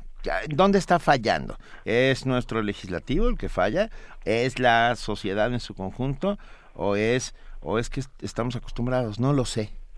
Hay algunas que tienen que ver con eh, con esta dispersión y con las ocurrencias, ¿no? Con acciones. No digo que no todo, o sea, hay, hay programas que sí atienden muy bien el, el problema cumplen con las reglas de transparencia y eh, hay metas de indicadores por resultados y funcionan bastante bien. De hecho, eh, GESOC, que es una organización que forma parte de la red, hace año con año el índice de desempeño de los programas sociales federales, federales, porque hacer esta radiografía a nivel estatal es bien difícil, y eh, ellos sí catalogan unos programas como por ejemplo lo que era oportunidades que ahora es prospera que sí atienden eh, a la las poblaciones objetivo sí tienen criterios de transparencia y se ha vuelto casi como el modelo exportable de México no pero hay otros eh, que son me parece casi la última edición eh, más de 45 programas que forman parte de los que ellos llaman eh, la caja oscura, ¿no? La opacidad. Y que reciben recursos de manera inercial y que no tienen que ver más que con criterios políticos. Entonces, una parte sí tiene que ver con el propio diseño, con estas inercias que no se han logrado romper. Eh, otra parte también tiene que ver con eh, pues una política de más largo alcance en donde estas fallas estructurales que ya se tienen, los numeritos, pues empiecen a cambiar comportamientos, actitudes y diseños, porque si no vamos a seguir con los mismos diagnósticos año con año tratando de, hacer un, resumen de lo que acabas de compartir con nosotros, Lourdes, contamos con cifras precisas por parte de Coneval, INEGI, de Sociedad Civil, del CIDE, de CONAPRED, eh, y nosotros apoyamos en cierta medida o no estos programas y presupuestos que no funcionan. Eh, por un lado se hace desde la parte política y desde el otro es la sociedad. Eh, pensando en la política y la sociedad en tiempos de elecciones, por ejemplo, de pronto no podría ser que una esté, digamos, empujando a la otra en una, en una suerte de ciclo vicioso, es decir, que la política pese tanto que la sociedad no es que se acostumbre, sino que pareciera ser que no tiene otra opción? Pues yo creo que si ya nos resignamos y nos acostumbramos, ya empezamos mal, ¿no? sí, por un lado, eh, hay que hay que mantener este este nivel de, exigencia pero eh, por el otro eh, también tienen que empezar a sensibilizarse los políticos de los costos sociales de esta dispersión de política y de eh, la enorme desigualdad que hay en el país. Por ejemplo, el estudio de Oxfam, ¿no? El estudio que sacó Oxfam cuando lanzó su campaña Iguales, cómo es posible que solo el 1% de la población concentre el 42% de la riqueza del país. O sea, eso es impresionante. Eso es inaceptable también. Y si uno le rasca un poquito a este estudio que sacaron, resulta que muchas de las grandes riquezas que se hicieron en el país, pues fue por la, los vínculos con el poder y por las ventajas que sacaron al momento de la privatización de una serie de empresas.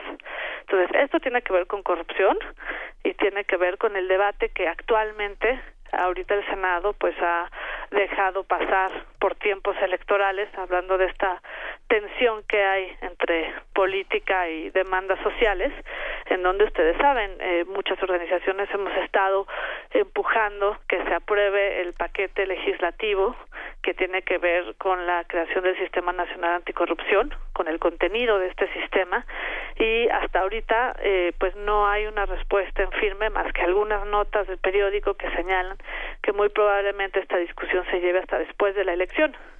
Entonces, ¿qué tanto más tenemos que esperar para que se aprueben las medidas que necesitamos para empezar a combatir la corrupción en serio? Parece ser que se dieron cuenta, no se lo digas a nadie, pero se dieron cuenta que somos pacientes, muy pacientes. Este país está lleno de pacientes en los dos sentidos, pacientes que esperan y pacientes que, está, que, está, que sufren. padecen. ¿no? no, pero mientras seamos pacientes y no amnésicos, ese es el, ese es el problema, ¿no? Porque eh, yo, yo te regreso a algo que, que dijiste, Lourdes, sobre cómo a nivel estatal no sabemos nada. Y luego hablaste de Prospera y entonces hace, hace muy poco, hace una semana, se filtró hablando también de celulares y privacidad, se filtró una conversación del, del delegado de Prospera en Veracruz diciendo no se preocupen, nos afiliamos al PRI y ya luego los afiliamos a Prospera. Ajá. Ah, bueno, esa, ese es, el pan nuestro cada día, en cada elección, ¿eh? el, la, este sentido que tenemos también de que eh, los, los ciudadanos, un porcentaje importante de los ciudadanos no consideran que los programas son un derecho, sino que son un favor de los partidos. Lo vemos en cada elección, en donde realmente hay amenazas y hay coacción y se pretende determinar los apoyos sociales a cambio del voto. Finalmente, eh, ha habido muchísimas campañas que han tratado de romper con este ciclo diciendo, bueno, pues el, el voto es libre y secreto y no van a saber por quién votaste.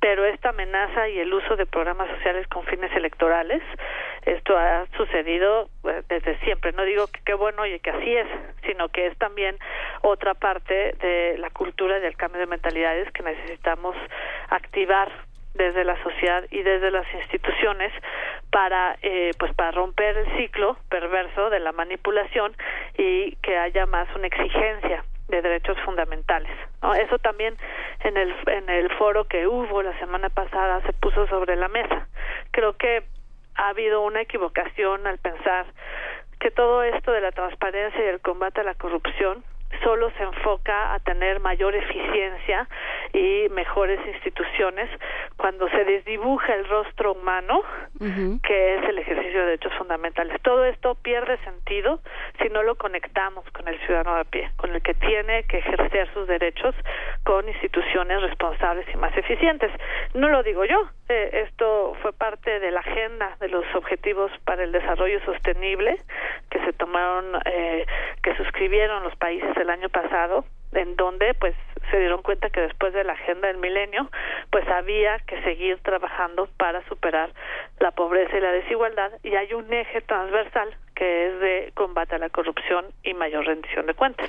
Sí, porque si, si partimos del punto de, eh, de los estados nada se sabe, los estados son una caja negra donde se va a morir eh, la rendición de cuentas, pues eh, estamos perdidos, porque la cantidad de, de, dinero que se maneja ahí sin que nosotros sepamos qué está sucediendo, ¿no? La cantidad de deuda que se que se adopta, cómo se dan los contratos, todo eso que ya sabemos, pues, eh, pues no tenemos para dónde hacernos.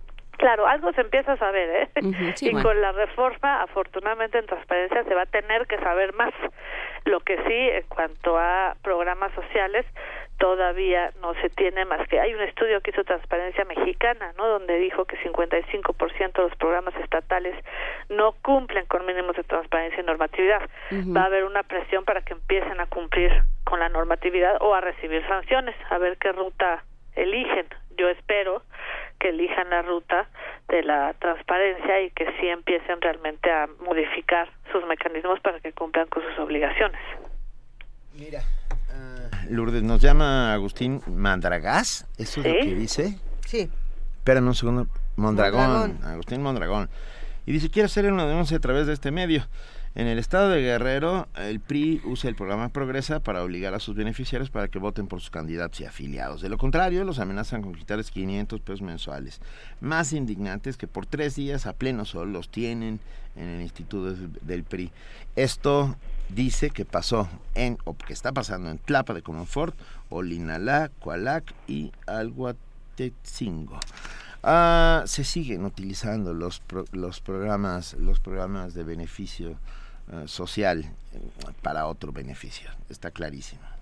Sí, eso sí, y a lo mejor va a ir a hacer su denuncia a la FEPADE y ojalá y la FEPADE pueda eh, actuar en cuanto a esto, pero lo que podría comunicarle a ese señor es que recuerde que por más que traten de condicionar el voto a cambio de un programa social. El programa social es un derecho, no es un ah, no es una ayuda, no es una concesión de los partidos políticos y a la hora de emitir el voto en la urna puede votar por quien él quiera y no tienen por qué saber por quién votó. Sí, que eso es lo que hay que decir todo el tiempo. Este, cada quien sabe por quién vota y nadie, de nadie las tiene conquistas que hemos tenido es la del voto libre y secreto. Sí, a, a bueno. A pesar de Sí, todo, sí, a pesar sí. de la Muy equidad, a a pesar de- de... muchos pesares, pero Tlacuaches, carruseles, ratones locos, y, etcétera, y etcétera. demás mitología del horror político. Muchísimas gracias, Lourdes. Nos quedamos entonces con el seguir haciendo presión para el periodo extraordinario. ¿no?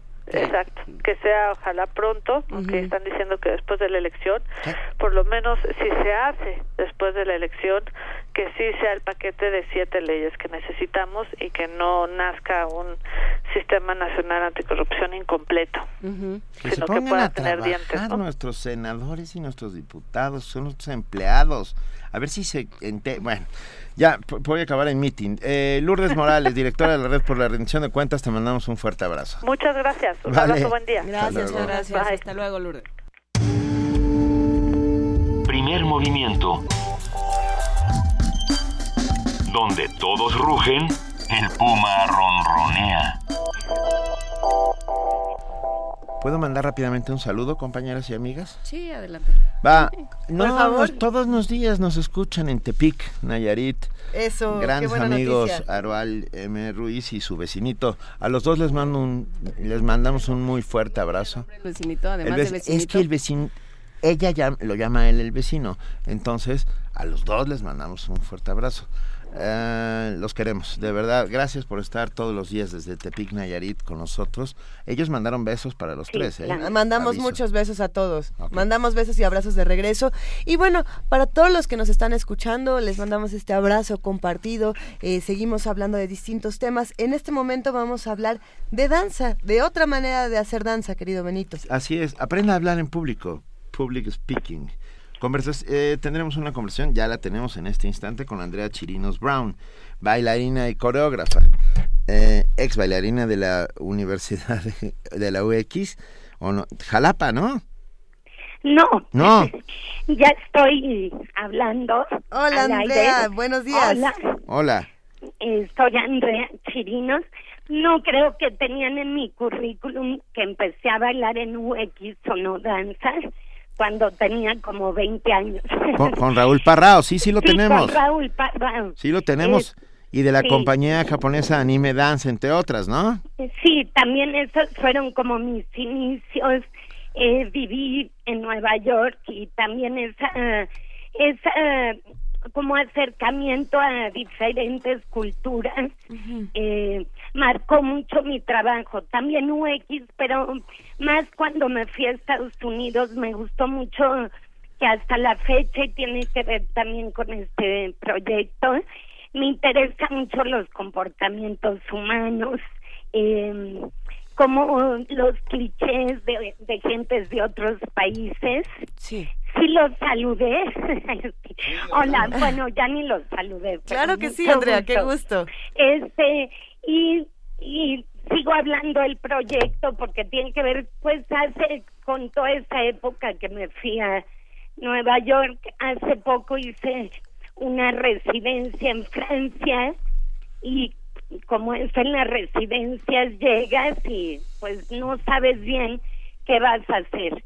Pasaron los días y todo era tan bonito que no me venían las ideas y después me di cuenta después de unos días que que no me podía comunicar este porque no sabía francés y eso empezó a generar en mí como otros lenguajes y empecé a relacionarme con todo de diferente forma.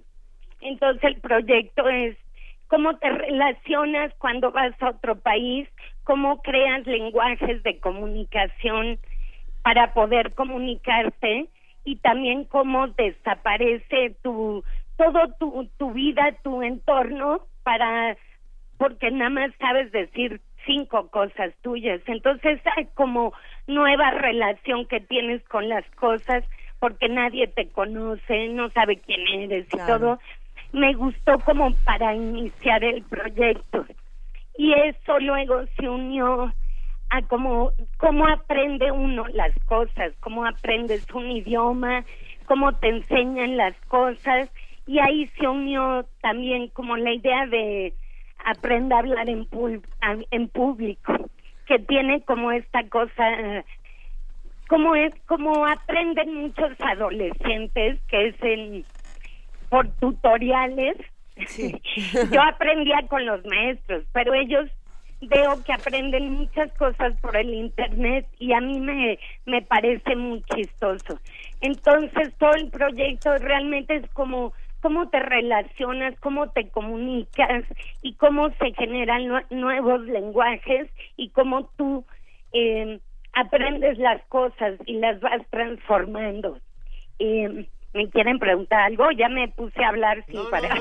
Queremos, queremos saber cuándo es. Estamos... Ah, y queremos regalar pases también. También, por favor, este es en el Teatro Sergio Magaña. Es empieza el 17, es martes y miércoles durante tres semanas a las 8 en la noche. Eh, creo que es un programa muy divertido con reflexiones también eh, sobre la comunicación y el aprendizaje. Y este proyecto tiene son tres solos y tiene video también que participan otras personas. Tiene fotografía video que hice en Francia como parte del performance eh, de esta comunicación con ese ese pueblito que fui a hacer el proyecto. ¿Qué más? El, el, es fácil llegar al teatro. Suena lejos, está en la Santa María la Ribera, pero no lo es. Se pueden llegar por insurgentes, por el circuito.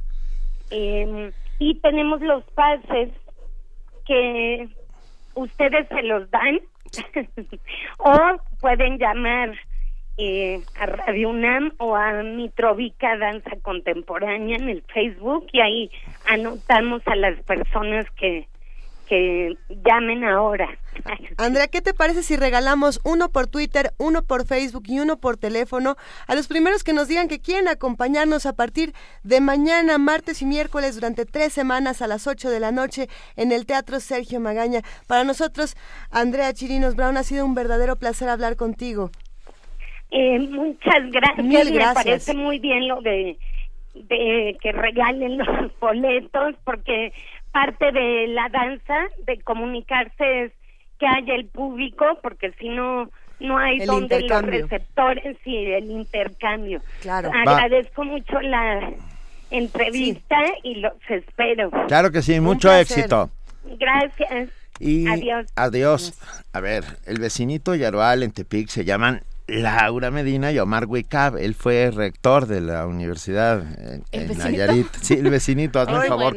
Un abrazote a los dos. Pero bueno, vamos a escuchar Lleguele TZ del show de Andrea Chirinos.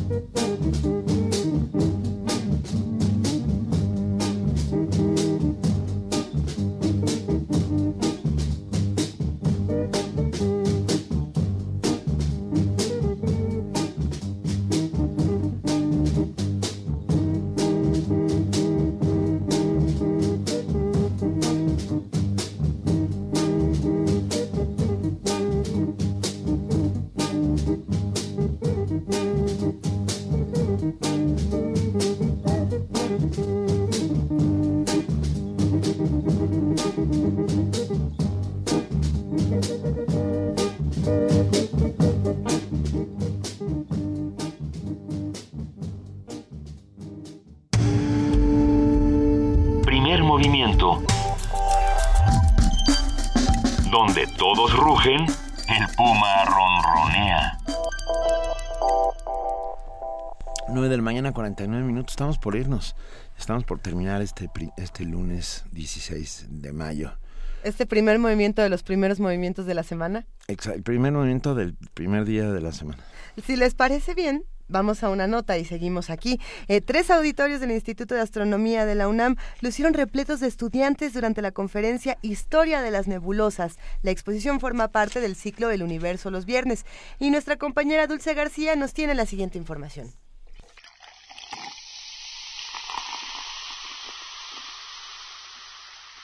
Muchos dedican los viernes a las copas. Otros se van de fiesta o a algún concierto de rock, pero otras personas, quizá más curiosas, dedican sus viernes a las estrellas, a la mitología de las constelaciones, a las galaxias, en pocas palabras, a los misterios que guarda el universo. Tres auditorios repletos, incluso uno de ellos improvisado, pues no se esperaba que la afluencia de los jóvenes fuera tan alta. ¿Qué hacían tantos chicos en el Instituto de Astronomía un viernes por la noche? Esperaban con agrado la conferencia de Susana Viro, Historia de las Nebulosas, en la que la experta narró cómo el telescopio de Galileo Galilei revolucionó la concepción del universo. Con el número de estrellas que conocíamos antes, había una, un modelo del cosmos, había una explicación para todo lo que conocíamos. De repente conocemos 10 veces más estrellas. ¿Dónde van? ¿Qué están haciendo ahí? ¿Dónde caben? ¿Qué forma tiene el universo? Si antes pensábamos que el universo era una esfera, ¿dónde caben estas cosas? Entonces no solo es un cambio visual, eh, empuja un cambio del conocimiento también. Observar las nebulosas no es fácil. Estos cúmulos de gases y polvo que en el espacio tienen formas diversas flotan en un movimiento que no es fácil de percibir por la distancia tan larga que las aparta de nuestro planeta. ¿Y por qué es importante estudiarlas? Porque se cree que en ellas nacen estrellas por agregación de la materia. La mayoría de la gente piensa que analizar los cuerpos celestes es un tema propio de los astrónomos o los científicos, pero, ¿un músico podría cambiar las notas y las partituras por los telescopios y las ecuaciones? Ese fue el caso de William Herschel. Así lo contó Susana Viro. El segundo periodo está dominado por la familia Herschel. Empieza con un señor que arranca alemán y acaba inglés, empieza músico y acaba astrónomo, empieza amateur y termina profesional. El Universo los Viernes es un ciclo de conferencias que el Instituto de Astronomía pone a disposición del público general para sembrar en él la duda y el interés por el cosmos y la ciencia. Radio UNAM, Dulce García. Primer movimiento. Donde la raza habla.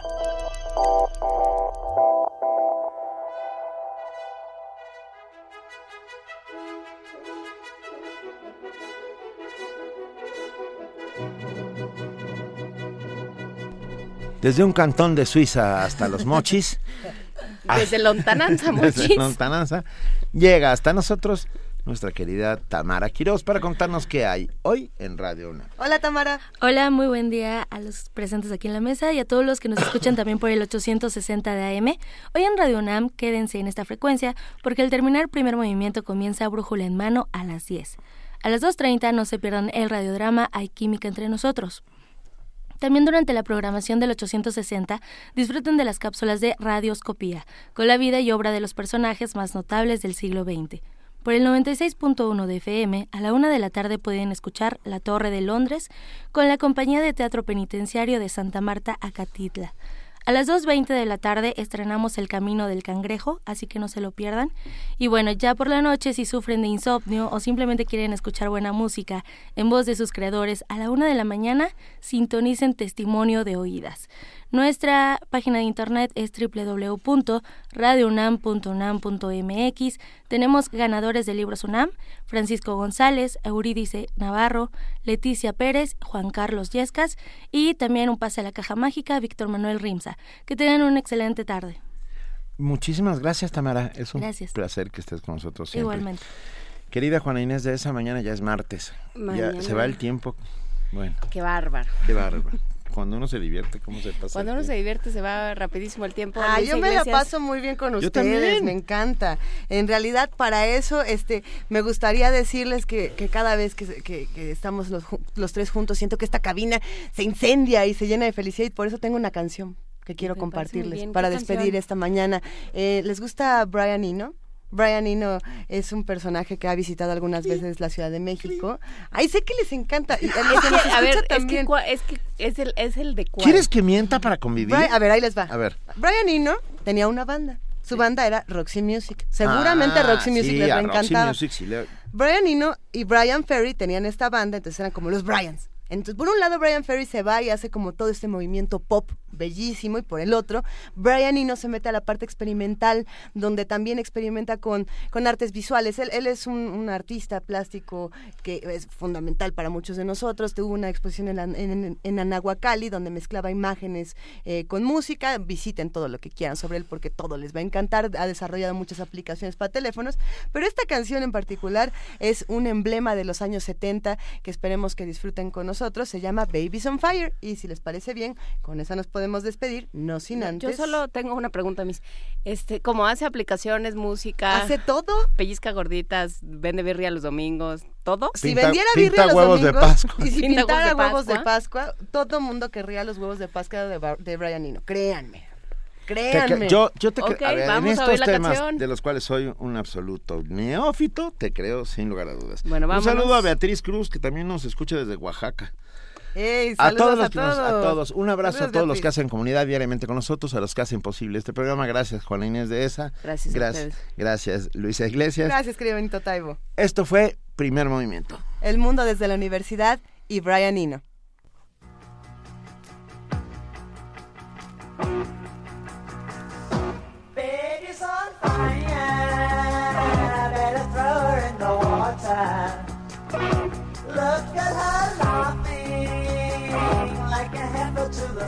Slaughter.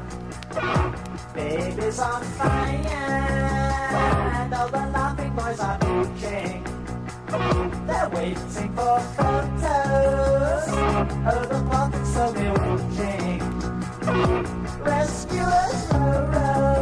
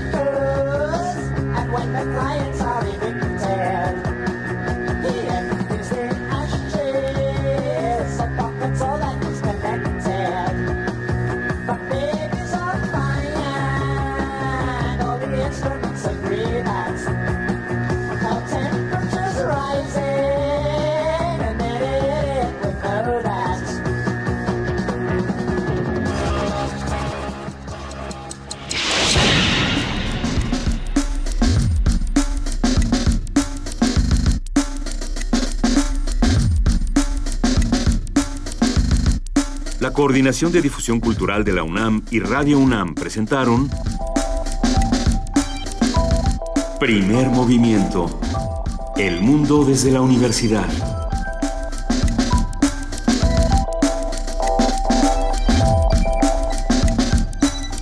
Coordinación de invitados Amalia Fernández y Miriam Trejo. Redes sociales Vania Nuche. Operación técnica Arturo González. Producción Frida Saldívar, Francisco Ángeles, Tamara Quirós y Silvia Cruz Jiménez.